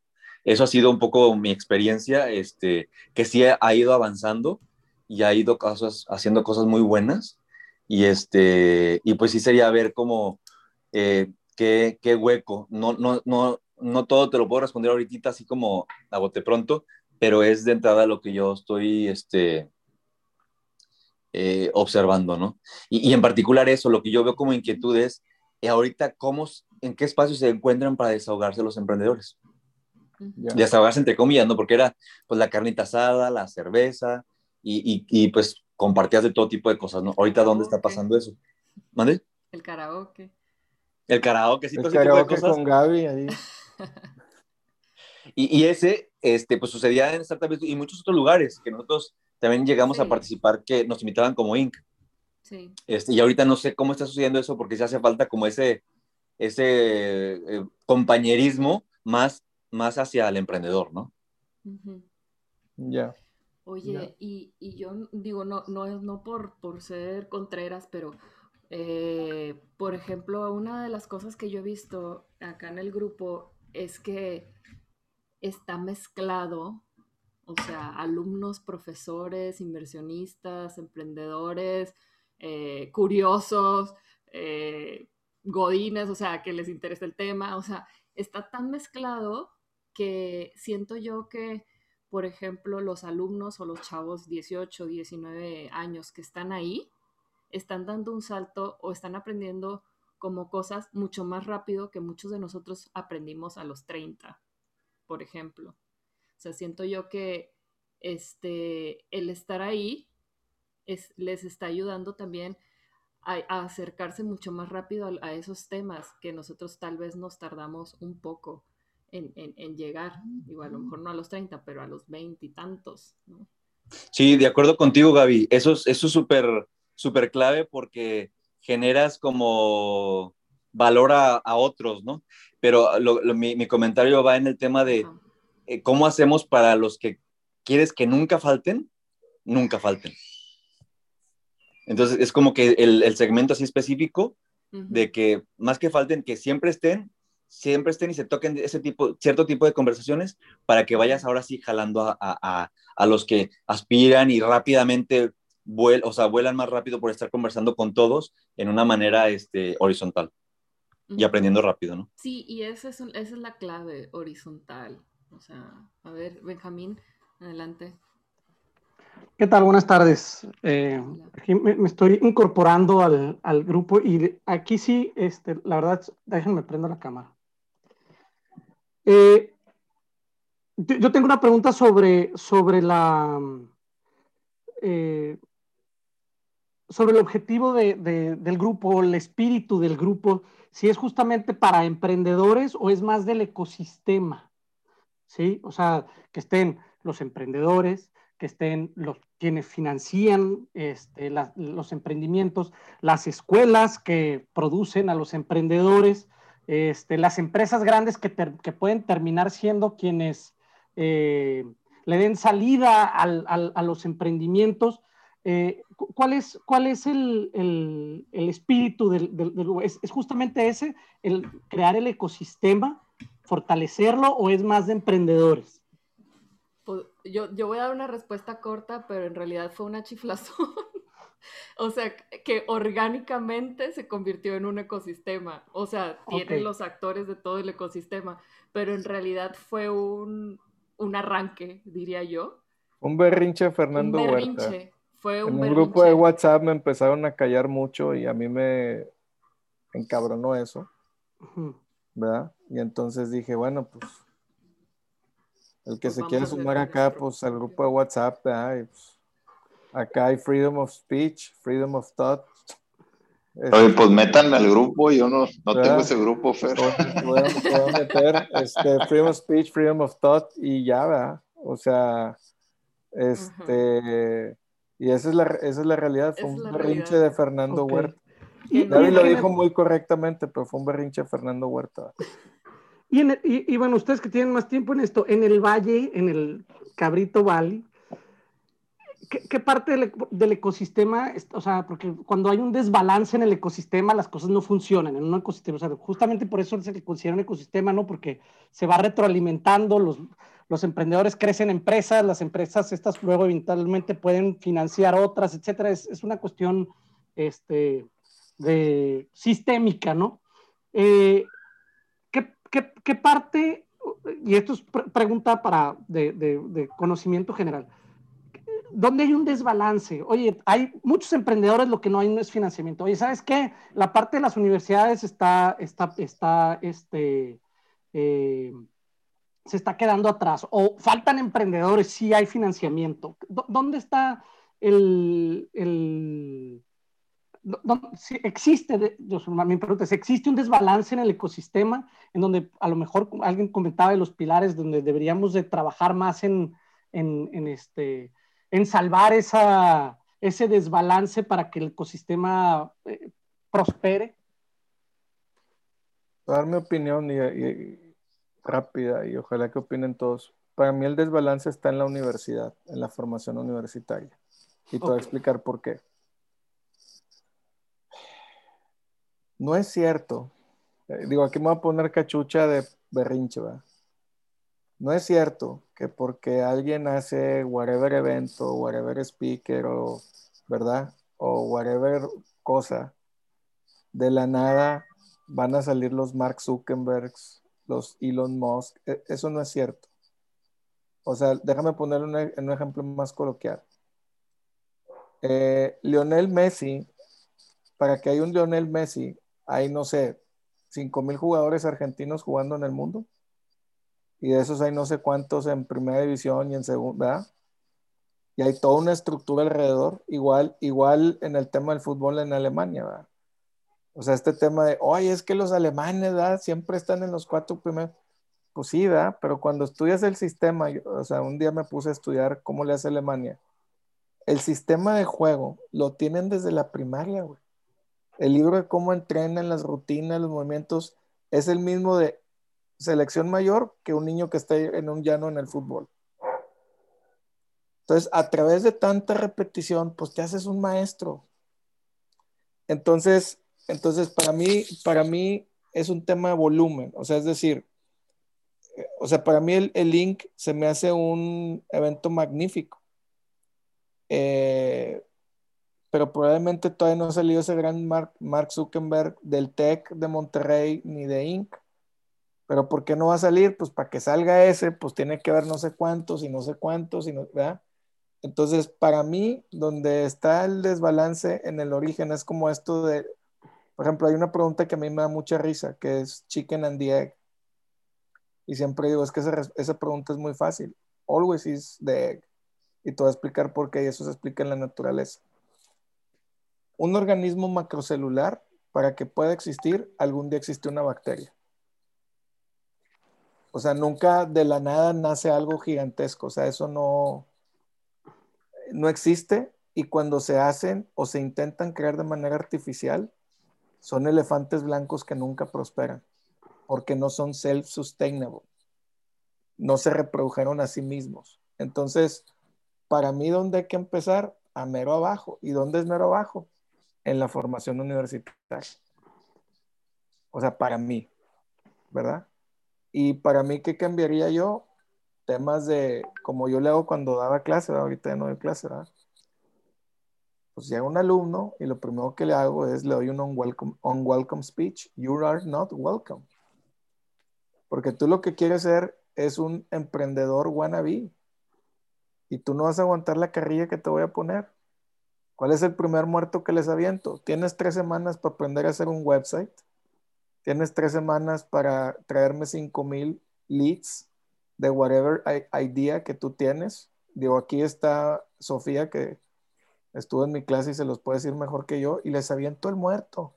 Oye, ¿y usted me va a dar la clase de cómo hacer una campaña en Facebook? ¿De qué me estás hablando? ¿Y quién te dijo que yo estoy aquí para enseñarte? ¿Quién te dijo que yo tengo la obligación de enseñarte algo? ¿Quién te va a enseñar cuando estés afuera y que nadie te quiera ayudar? No hay un maestro. No, resuelve, ejecuta rápido y no me digas que necesitas experiencia. La experiencia se gana ejecutando. Entonces, en mi opinión, para que salgan muchos Mark Zuckerbergs, pues hay que empezar de abajo. Y para mí eso es salón de clases. Cuando tengamos muchos salones de clases así, o looks like, para mí lo que sigue, que la gente se exponga a reto grande. Oye, ya hice eso, trabajo con varios startups, quebré varios emprendimientos. Oye, ya se me ocurrió una buena idea. Ok, piloteala, olvídate buscar capital y todas esas cosas no sirven. Salte a vender, traes clientes, maybe you have something, traes más clientes, maybe you have something, ¿verdad? ¿verdad? Oye, empiezas a hacer más lana, oye, pues a lo mejor así renuncio a la chamba que tenía, ¿verdad? porque, porque al final el, el, tema de capital, inversión y todo esto es, o sea, déjame ponerte así como la foto que yo pienso de los founders de YC. Primero que te admitan, y aunque es muy difícil, se puede el Monterrey tiene el nivel para que la gente entre. Y hay un mini ecosistema de YC Founders que te puede recomendar. Ya Monterrey está en on the spot. Pero ¿cuál es el problema? Llegas a YC y lo que te dicen es, oye, el día del Demo Day tienes que mostrar una curva de tracción exponencial con 10% de crecimiento semanal. No logras eso, pues nadie te va a invertir. Y luego, te invirtieron, en, en seed stage. Esa inversión no te sirve de nada. Oye, me levanté medio millón de dólares, un millón de dólares, un millón. No te sirve de nada porque, porque lo que tú que hacer es esa serie A. Y en serie A, tú, para que un inversionista te pele, tienes que traer un millón de dólares de revenue. Y eso lo tienes que lograr en 12 meses. Porque si no lo logras en 12 meses, ¿cuál es el problema?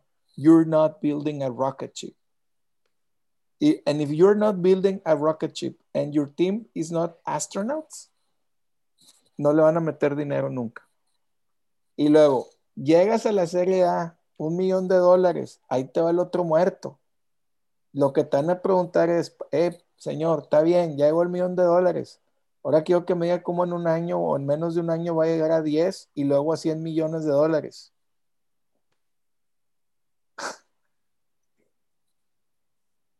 Why? Because they are looking for rocket ships. And they are looking for astronauts. They are not looking good entrepreneurs. They are looking rockets and astronauts. Pero para que salga ese rocket de astronauts, tiene que haber un funnel. No se va a generar de la nada. Y eso para mí, en mi mente, es algo que se lleva cinco años para que empiece a ver frutos y en 10 la rompes brutalmente. Ejemplo de Colombian Wave. Ahorita. Rappi, Tool, o sea, Chipper.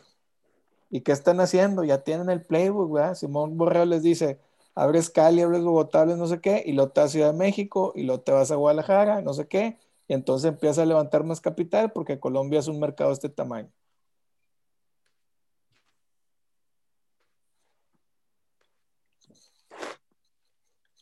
Ok.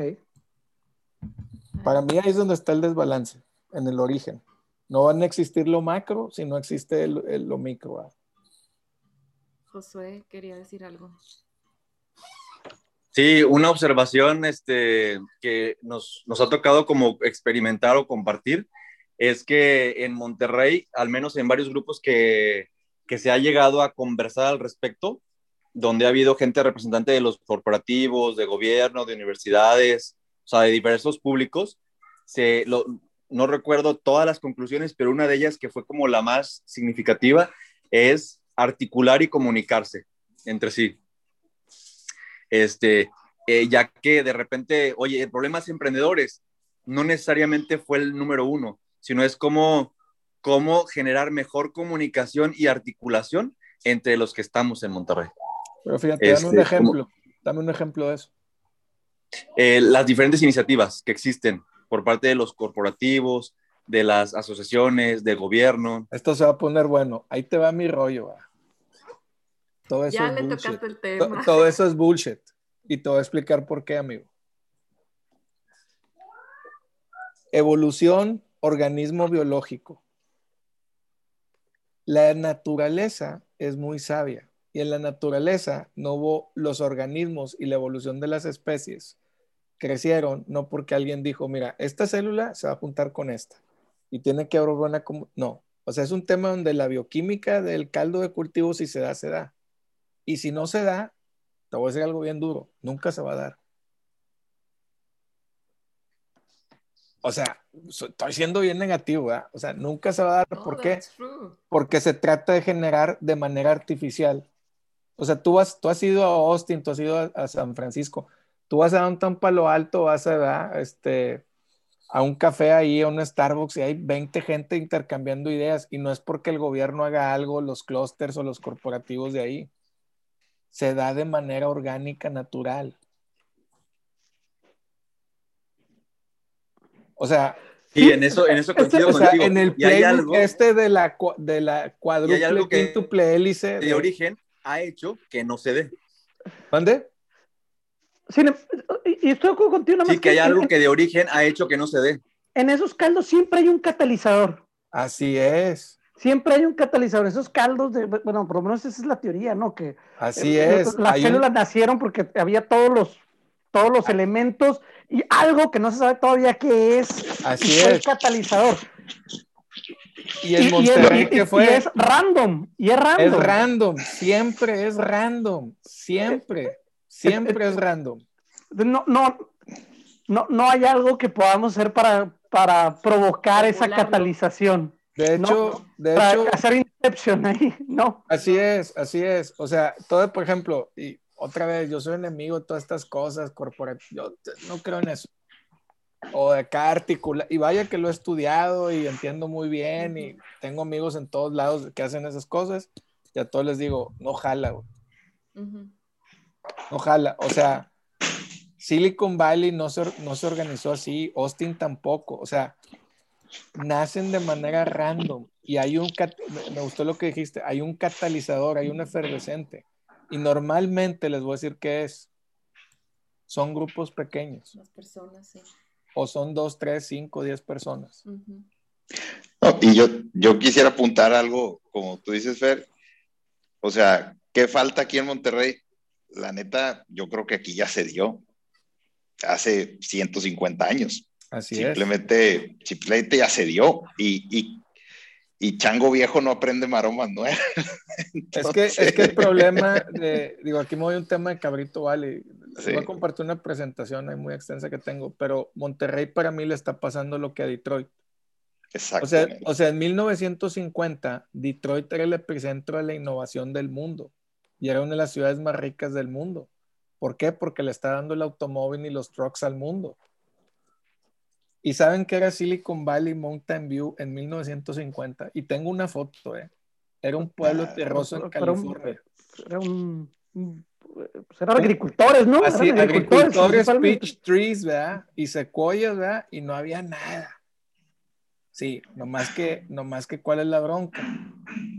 En los 50 llegó un grupo de personas de Boston que se llamaba Fairchild Semiconductors que venían de MIT y que pues de ahí salió Intel. O sea, de hecho en la presentación tengo una gráfica del efecto spillover, spillover de Fairchild Semiconductor, donde empleados, ex empleados, proveedores y ex empleados, todo el ecosistema que se creó en Silicon Valley.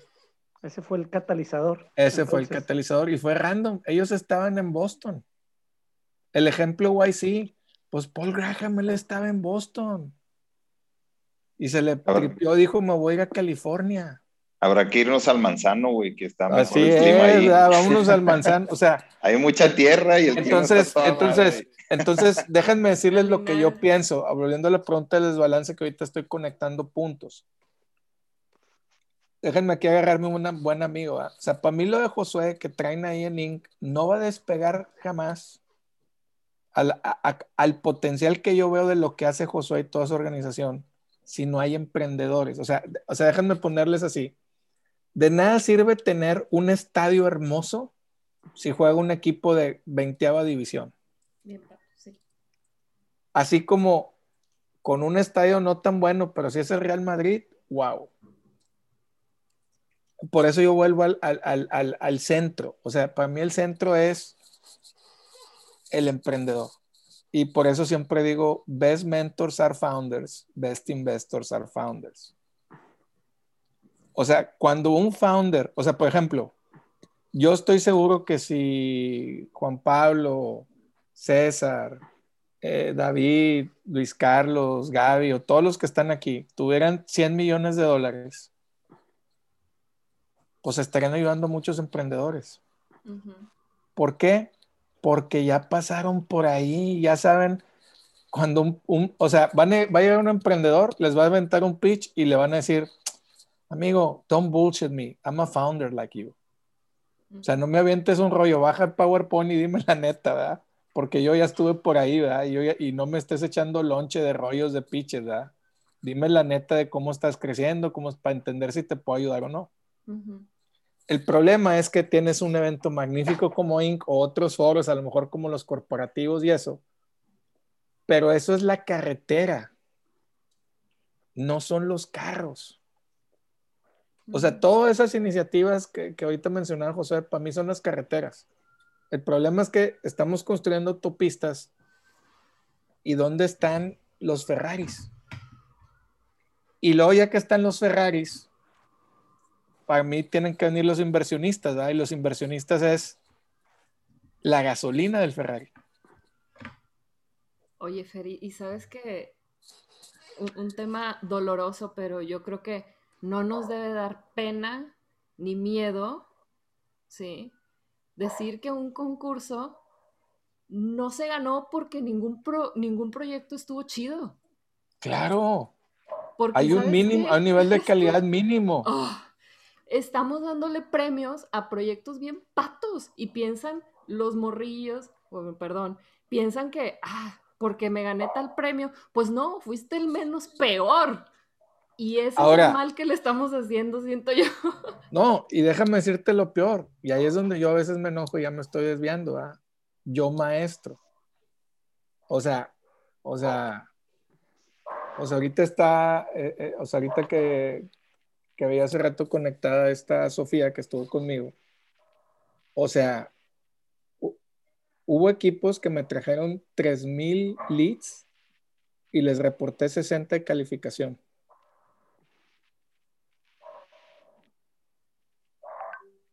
Pero van a ver cómo esa gente en unos años van a ver lo que está haciendo. Ahora, de mí se acuerdan. Sí, o sea, perdón, sigue, sigue. No, no, o sea, mm. o sea, lo que voy es, déjame levantarte el muerto, el del morrillo, la morrita, pues está bien, ¿verdad? Pero, ¿qué estamos conduciendo y formando? Ahora, a las universidades se les llena la boca de decir que están formando emprendedores. Eh, o sea, probablemente ya no hablen de ingenieros y ya no hablen de abogados, hablan de que aquí es la cuna de emprendedores, pero pues por lo visto no es el tema, ¿verdad? O sea, es nada más una cuestión de posicionamiento. Digo, lo que... Eh, o sea, es que, es que Benjamín, perdón, perdón que... No, échale, échale, échale, pero échale. fíjate, la universidad, ¿te acuerdas lo que ¿te, acuerdas lo que platicábamos, Fer, de, de la universidad? De que, que, a ver, ¿qué vende una universidad? Todas, las que quieras, la que quieras en el mundo. ¿Qué te vende? Te vende esperanza, punto. Es todo lo que te vende. Esperanza de que si sales de ahí, ah, con un papel de ahí, me van a dar un trabajo en no sé dónde y voy a ganar X, Y, Z. Pero otra vez regreso a mi papá porque era una persona muy práctica y, y me recuerda, ¿te acuerdas, Pedro, que platicaba de él? Bueno, murió el año pasado, no, no sé si te platicé, pero este, era una persona muy práctica, semi-autistoide, porque pues no, no, no le importaba mucho el roce social, ni mucho Así como yo, pues, sin filtro, ¿verdad? exacto, no tiene filtro, no, no tiene filtro, y, y, yo a veces pues adolezco de eso y, y, y me ha acarreado muy buenas amistades, entonces, este, la, la verdad decía, es, y, y fíjate, estuvo en, en, en, el legade ahí en la aceleradora y todo. Y, pues lo despidieron porque en una, una, de las pláticas ahí con el consejo del TEC o lo que sea, les decía, lo que pasa es que el TEC ha perdido competitividad porque cuando yo me gradué, con un sueldo de un mes, del, de, con un sueldo, eh, con un mes de sueldo de recién graduado, pagaba un semestre del TEC en el 76, fue la primera generación de ISC. Entonces, con el sueldo de un mes, pagaba un semestre. Y ahorita, con el sueldo de un mes de un recién graduado, no pagas ni la décima parte del semestre. Entonces, algo está perdiendo de competitividad la universidad. Eh, y no, no me refiero al TEC en particular, en general la universidad. De, exacto. De que eh, la creación de valor no está completamente ligada a la, la, los skills y, el, y, y, las habilidades que te están inculcando ahorita. Entonces, ¿qué te está vendiendo la universidad? Otra vez. Y, y volvemos al punto que tú decías, Fer, es que es básica la universidad, porque ¿cuántos Mark Zuckerberg no pueden acceder a ese tipo de, de, de, de desarrollo de talento y habilidades y se quedan en el camino? No, ¿y cuántos, los, cuántos la rechazan? o sea, al 100%. Es como, no la claro, necesito. Claro. O sea, es esa actitud de no la necesito. José Manuel, adelante. Eh, gracias, eh, buenas noches a, todos. Eh, mucho gusto para la mayoría, muchas felicidades, Fer, Gaby. pues yo pertenezco al grupo de, de donde este, probablemente hiciste tu berrinche, Fer. Ahí, y, y, yo fui de los que acepté la invitación, ¿no? Es decir, a mí me encantaban esas, esas discusiones, e, ese, esa postura de, de cuestionamiento al, al, establishment, ¿no? Y, hacer repensar realmente eh, eh, lo que estamos haciendo en, el tema educativo, eh, bajo la óptica pues actual, ¿no? Ya, ya no de tradición, no de, de marca o de, o de, como se decía ahorita, pues de lanzar como, como, como este tema del emprendimiento como algo de etiqueta, ¿no? Y, y regresando un poco al, al, al tema de, de eh, tu análisis, ¿no? Que hacías, eh, donde estaba el desbalance de, de los, um, del ecosistema, eh, me gustaría saber tu opinión sobre digamos, si este desbalance eh, tú lo marcas hacia las universidades, entiendo que es como la formación, y si hacemos la, la semejanza con las ligas de fútbol, ¿no? Eh, probablemente también necesitemos muchas, eh, muchos futbolistas que vengan de ligas eh, pues gratuitas, ¿no? públicas, este, para, para, formar ese, ese funnel ¿no? del, del, del, que estoy completamente de acuerdo. ¿no? Entonces, no sé si, si en uno de los eh, pasos siguientes del Cabrito Valley, y pues pudiera, eh, no sé tú qué pienses, de, de, de atender como un, un, paralelo de formación, eh, digamos, no universitaria, pero sí en el tema de, de formación de emprendedores, aprovechando estas nuevas tecnologías, eh, que, cualquier chavo que tuviera la, la inquietud, la iniciativa eh, y, que, bueno, pues ya se iría viendo el, el talento en el camino, este, pudiera ser eh, formado, asesorado pues, por personas que, que de alguna manera eh, pues tenemos más experiencia, ¿no? Porque digo, en lo personal tengo varios proyectos de, de emprendimiento, siempre digo, en algunos me he ido muy bien, en otros he aprendido mucho, pero eh, diferentes giros.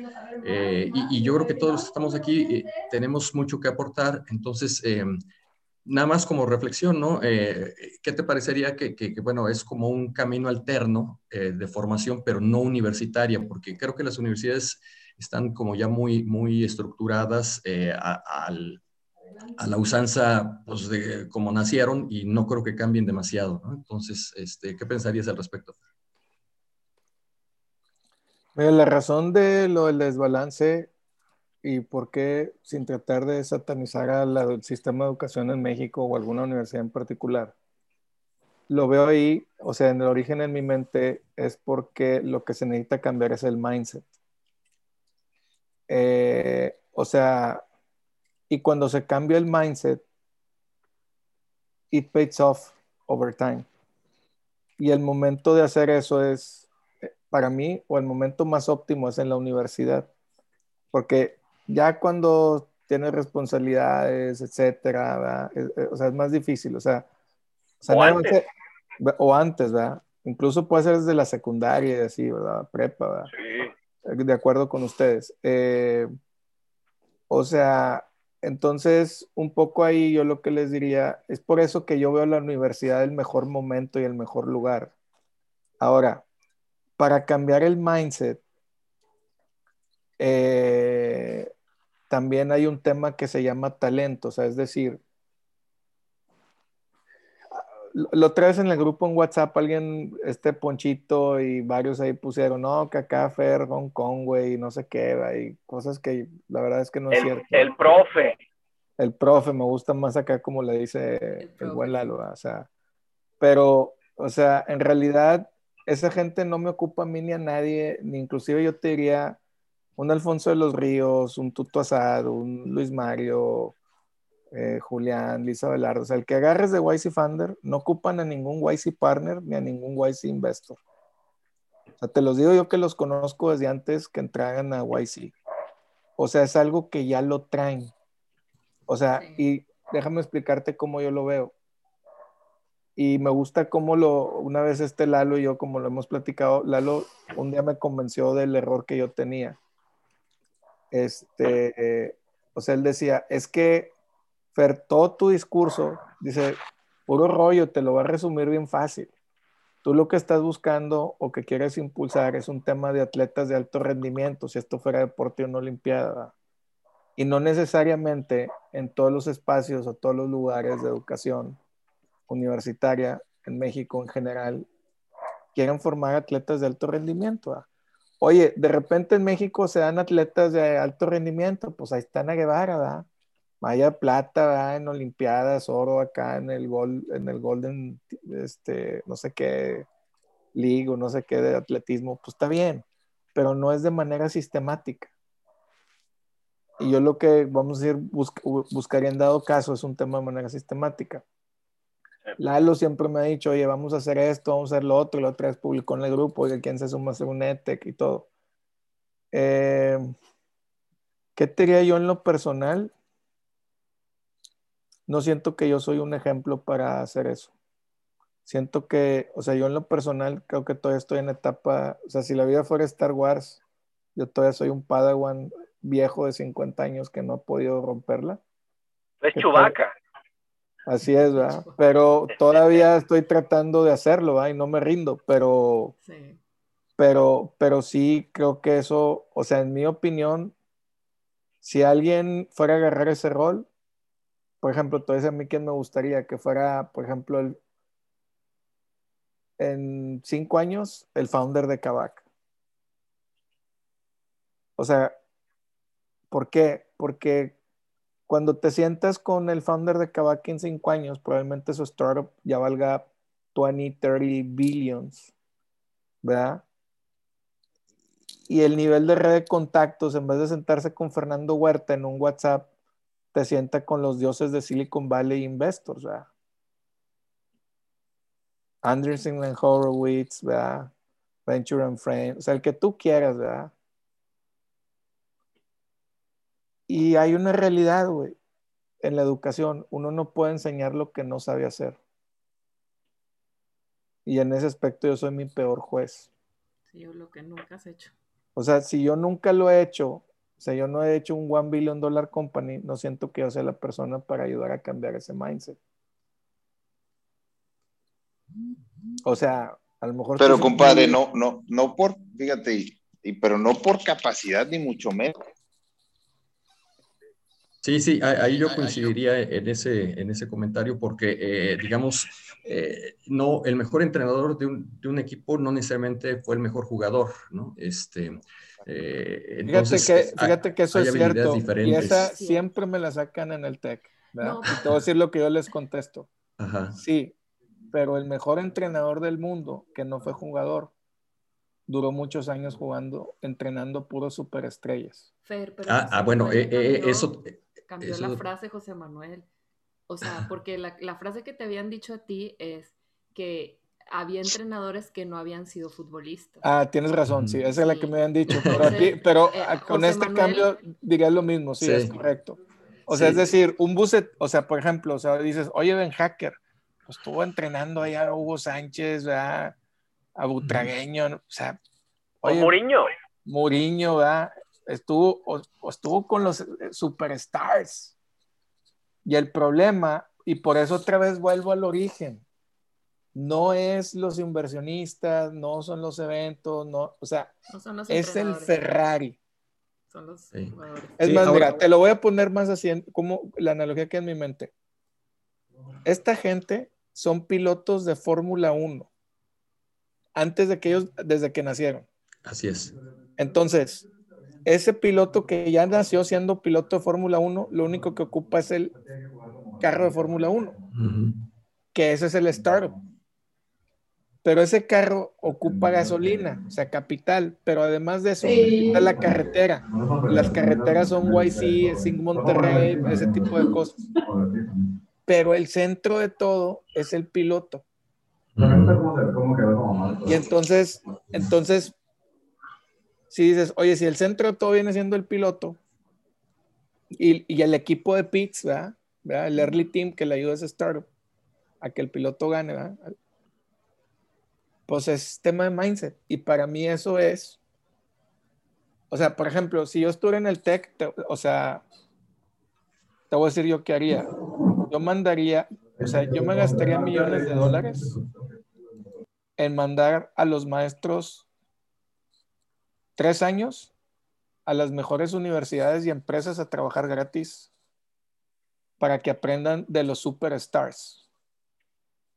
Porque solo cuando ves trabajo, o sea, das de cuenta, yo tengo tres maestrías, amigo, y yo he aprendido más de Gaby, de, Juan Pablo, de Luis Carlos de Game Wars, de, de César, de David, que las tres maestrías que traigo encima y mis 15 años en el Extra y haber sido Chief Marketing Officer y reportarle a, este, ¿cómo se llama? A, eh, dos niveles de Rolando Subirán y haber estado en el TEC de vicerrector a dos niveles de Salvador Alba.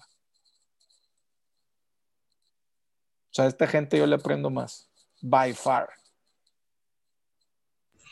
Sí, ahí, estoy de acuerdo contigo. Eh, eh, bueno, varias cosas, ¿no? Del piloto que ya trae, el, eh, o sea, se nace piloto. Eso, eso es, para mí es un hecho, ¿no? Ahora, no en el TEC, en otra universidad que me ha tocado dar clases, sacaron una vez un libro entre los profesores, ¿no? Que se llama, eh, o se llamaba algo así como Aprendiendo a, a Emprender. Y, y, pues yo conocí a esos profesores y pues ninguno de esos tiene ningún emprendimiento y entonces ahí también estoy de acuerdo contigo, ¿no? Si no sabes el proceso, si no tienes esa, esa experiencia práctica, pues tampoco lo vas a, lo vas a poder este, enseñar, ¿no? No puedes enseñar lo que, lo que no sabes, ¿no? Pero y, y sabes, sí, y sabes que, y, sí. perdón que te interrumpa, pero sí creo que hay un elemento de la parte de enseñar eh, del emprendimiento, es que en el inicio, ya como está escalando hay un tema más gerencial, pero el inicio es 100% emocional. Estás solo. Totalmente. Estás solo y estás, es una carga impresionantemente fuerte. O sea, lloras solo porque no tienes a quien compartir y nadie te entiende. Estás solo en tus decisiones. La mayor, la mayor parte de las respuestas que tú escuchas son no. Y el problema de, de, no el problema, sino el reto, es que la gente te empieza a decir sí ya cuando ya tienes todo resuelto. ¿Sí? Pero cuando estás ahí picando piedra y estás vendiendo libros electrónicos que no valen más y todos dicen que no y pues no, no ves para cuándo, eh, es el momento más difícil. Y esa empatía es la que le falta a los programas de emprendimiento de las universidades. Porque puedes decir cómo se crea un startup, pero si no entiendes lo que cuesta emocionalmente hacer un startup, no es nada más el desvelarte, es el que muy probablemente hayas tenido que cortar, muy probablemente hayas perdido amigos, muy probablemente tuviste que llorar solo, o tuviste que entrar en ansiedades o tener problemas de depresión. Eso no, no se ve. Gastritis, divorcios, de me cortó la novia porque no la podía llevar al antro. O sea, es eso. Y, y creo que esa es la parte más importante de, de, lo que todos los estudios te recomiendan. No necesitas crear un one billion dollar company para crear superheroes, pero sí necesitas pasar por ese proceso de, de dolor para poder entender y empatizar con aquellos que están llevando el mismo camino.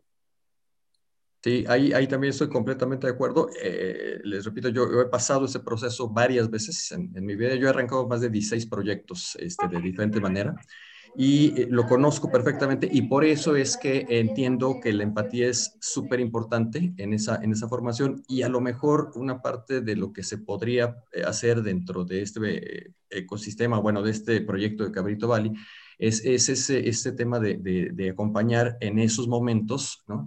y eh, tener la posibilidad de hacer lo que no puede hacer un profesor que enseña emprendimiento, pero que en su vida ha pasado por este proceso emocional eh, que, mencionas.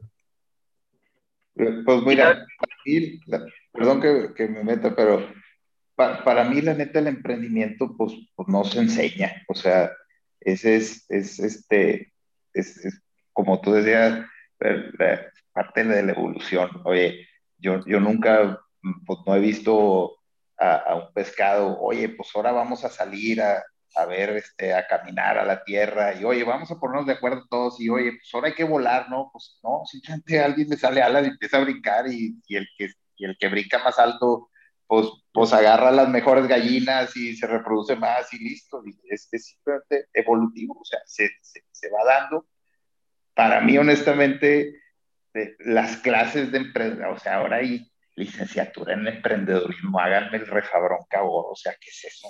Es, este, no, no, no, no, es, es, una risotada para mí, o sea, y, luego salen, como dice Gaby, exponiendo proyectos de panditas con Chile, este, y, y, y gana el primer lugar, y pues, pues no, no, muchas gracias, o sea, es, ya estamos atascados de eso, entonces, oye, ay, cabrón, fíjate que, este, el, el, el por ejemplo, un, gran emprendimiento que siempre he querido hacer, y Fer sabe de, algunas ideas, oye, la transmisión inalámbrica de potencia a, través del, del, quantum entanglement.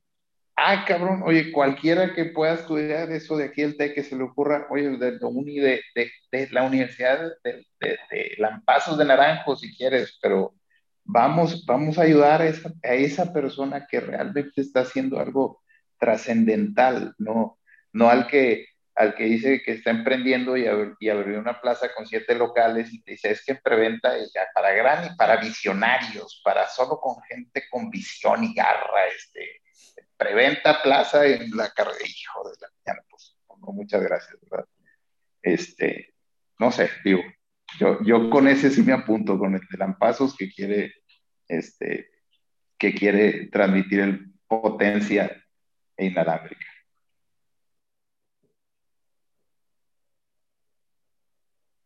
Pues bueno, a nosotros nos gustaría quedarnos más rato, no sé, Benjamín, ¿querías decir algo? No más, el, el, tema que decías de que, el, que la cuestión del emprendimiento no se, no se enseña. Eh, tengo entendido, por ejemplo, que en, en este que en, que en, California, específicamente Berkeley y, y, Stanford, no, no tienen clases de, no tienen carreras ni siquiera de administración de empresas, tienen maestría pero ni siquiera la carrera de administración ni siquiera existe, justamente porque correcto. más bien son herramientas para que luego eh, puedan construir, que puedan, este, eh, se han enfocado en eso más que en la parte de, de, enseñar el eh, ser este, emprendedores, es dar, llenarte la caja con herramientas para que tú puedas llevar a cabo tu, tus, exactamente, hacer builders, exactamente. Este. Eh, es que sabes cuál es el, tema de Stanford y de esa zona. ¿Perdón? Ah, perdón, eh, te comentaba que el, el tema de Stanford y, esa zona es que ellos convirtieron a lo que nosotros le llamamos ecosistema, entrepreneurship y innovación, para, ello es, para ellos es otro día normal. Pues no le ponen nombre, nada más lo hacen. Y, y lo que sí tienen ellos como elemento crítico es que hay un selection bias, que es el segundo elemento que yo les quería comentar. Si bien necesita, si quieres apoyar a emprendedores, tienes que pasar por el proceso de emprender. El segundo elemento es que no todos deben de emprender. No todos deben y deberían, no todos deberían y tampoco todos pueden emprender. La verdad es que también se necesitan first followers, también se necesitan empleados de super excelencia operativa. Y, creo que ese es un error que, este, el ecosistema de Monterrey estamos promoviendo de que todos deberíamos de emprender ahora. No todos tienen que emprender. Debe de haber, tiene que haber jugadores en la cancha, tiene que haber también coaches en, la banca, tiene que haber también este, raza formándose en, en la banca, pero también tiene que haber audiencia y tiene que haber aquellos que lo transmitan, tiene que haber también raza que se agarra a golpes porque jugó Tigres contra Rayados. Esa es parte del, del ecosistema, ¿no? pero no todos tienen que estar ahí abajo jugando. Allá hay, allá hay, o sea, lo mucho 22, ¿sí? O sea, y son 22 y el resto somos 500 mil o 2 millones. Pero es, es, es algo que tenemos que también entender que es el segundo, o sea, no todos deben emprender. Y el tercer elemento es los que sí van a emprender, si queremos nosotros mejorar un, crear un mejor ecosistema, tenemos que apoyar siempre los mejores. Lamentablemente, si el, el, proceso de, o el de la detonación debe este, de generar 10.000 pymes, sucede de generar un o, dos grandes unicornios. Y eso solamente sucede si en el ecosistema tenemos un selection bias. Stanford tiene un enorme selection bias, selection bias. Es decir, que la gente es raza que no solamente tiene la lana para ir, o, no tiene lana y es un mega genio impresionante, potencia en mundial, o es raza que es raza, no solo de above average, es raza excellent en above. Entonces, ese, ese elemento de nada más juntarlos propicia muchas conexiones y propicia muchos elementos. Ahora, yo te lo, yo te lo regreso a ti, profe. Eh, siguiendo un poquito tu, tu frase de, de tener bias for action, ¿Qué sigue para el cabrito? Y aquí apunté algunos, algunos bullets. resumen, Gaby. Algunos bullets, pues digo, de, de las cosas que han salido y luego ya después las tendremos que, que rebotar, que pues es primero como sacar un propósito, o sea, ver cuál sería el propósito ideal de la comunidad. Este, pusieron acá cosas como para, Eric puso como sacar algún tipo de libro, manual o no sé, eh, eh, donde pongamos pues cualidades, comportamientos, actitudes, mindsets como para nuevos emprendedores.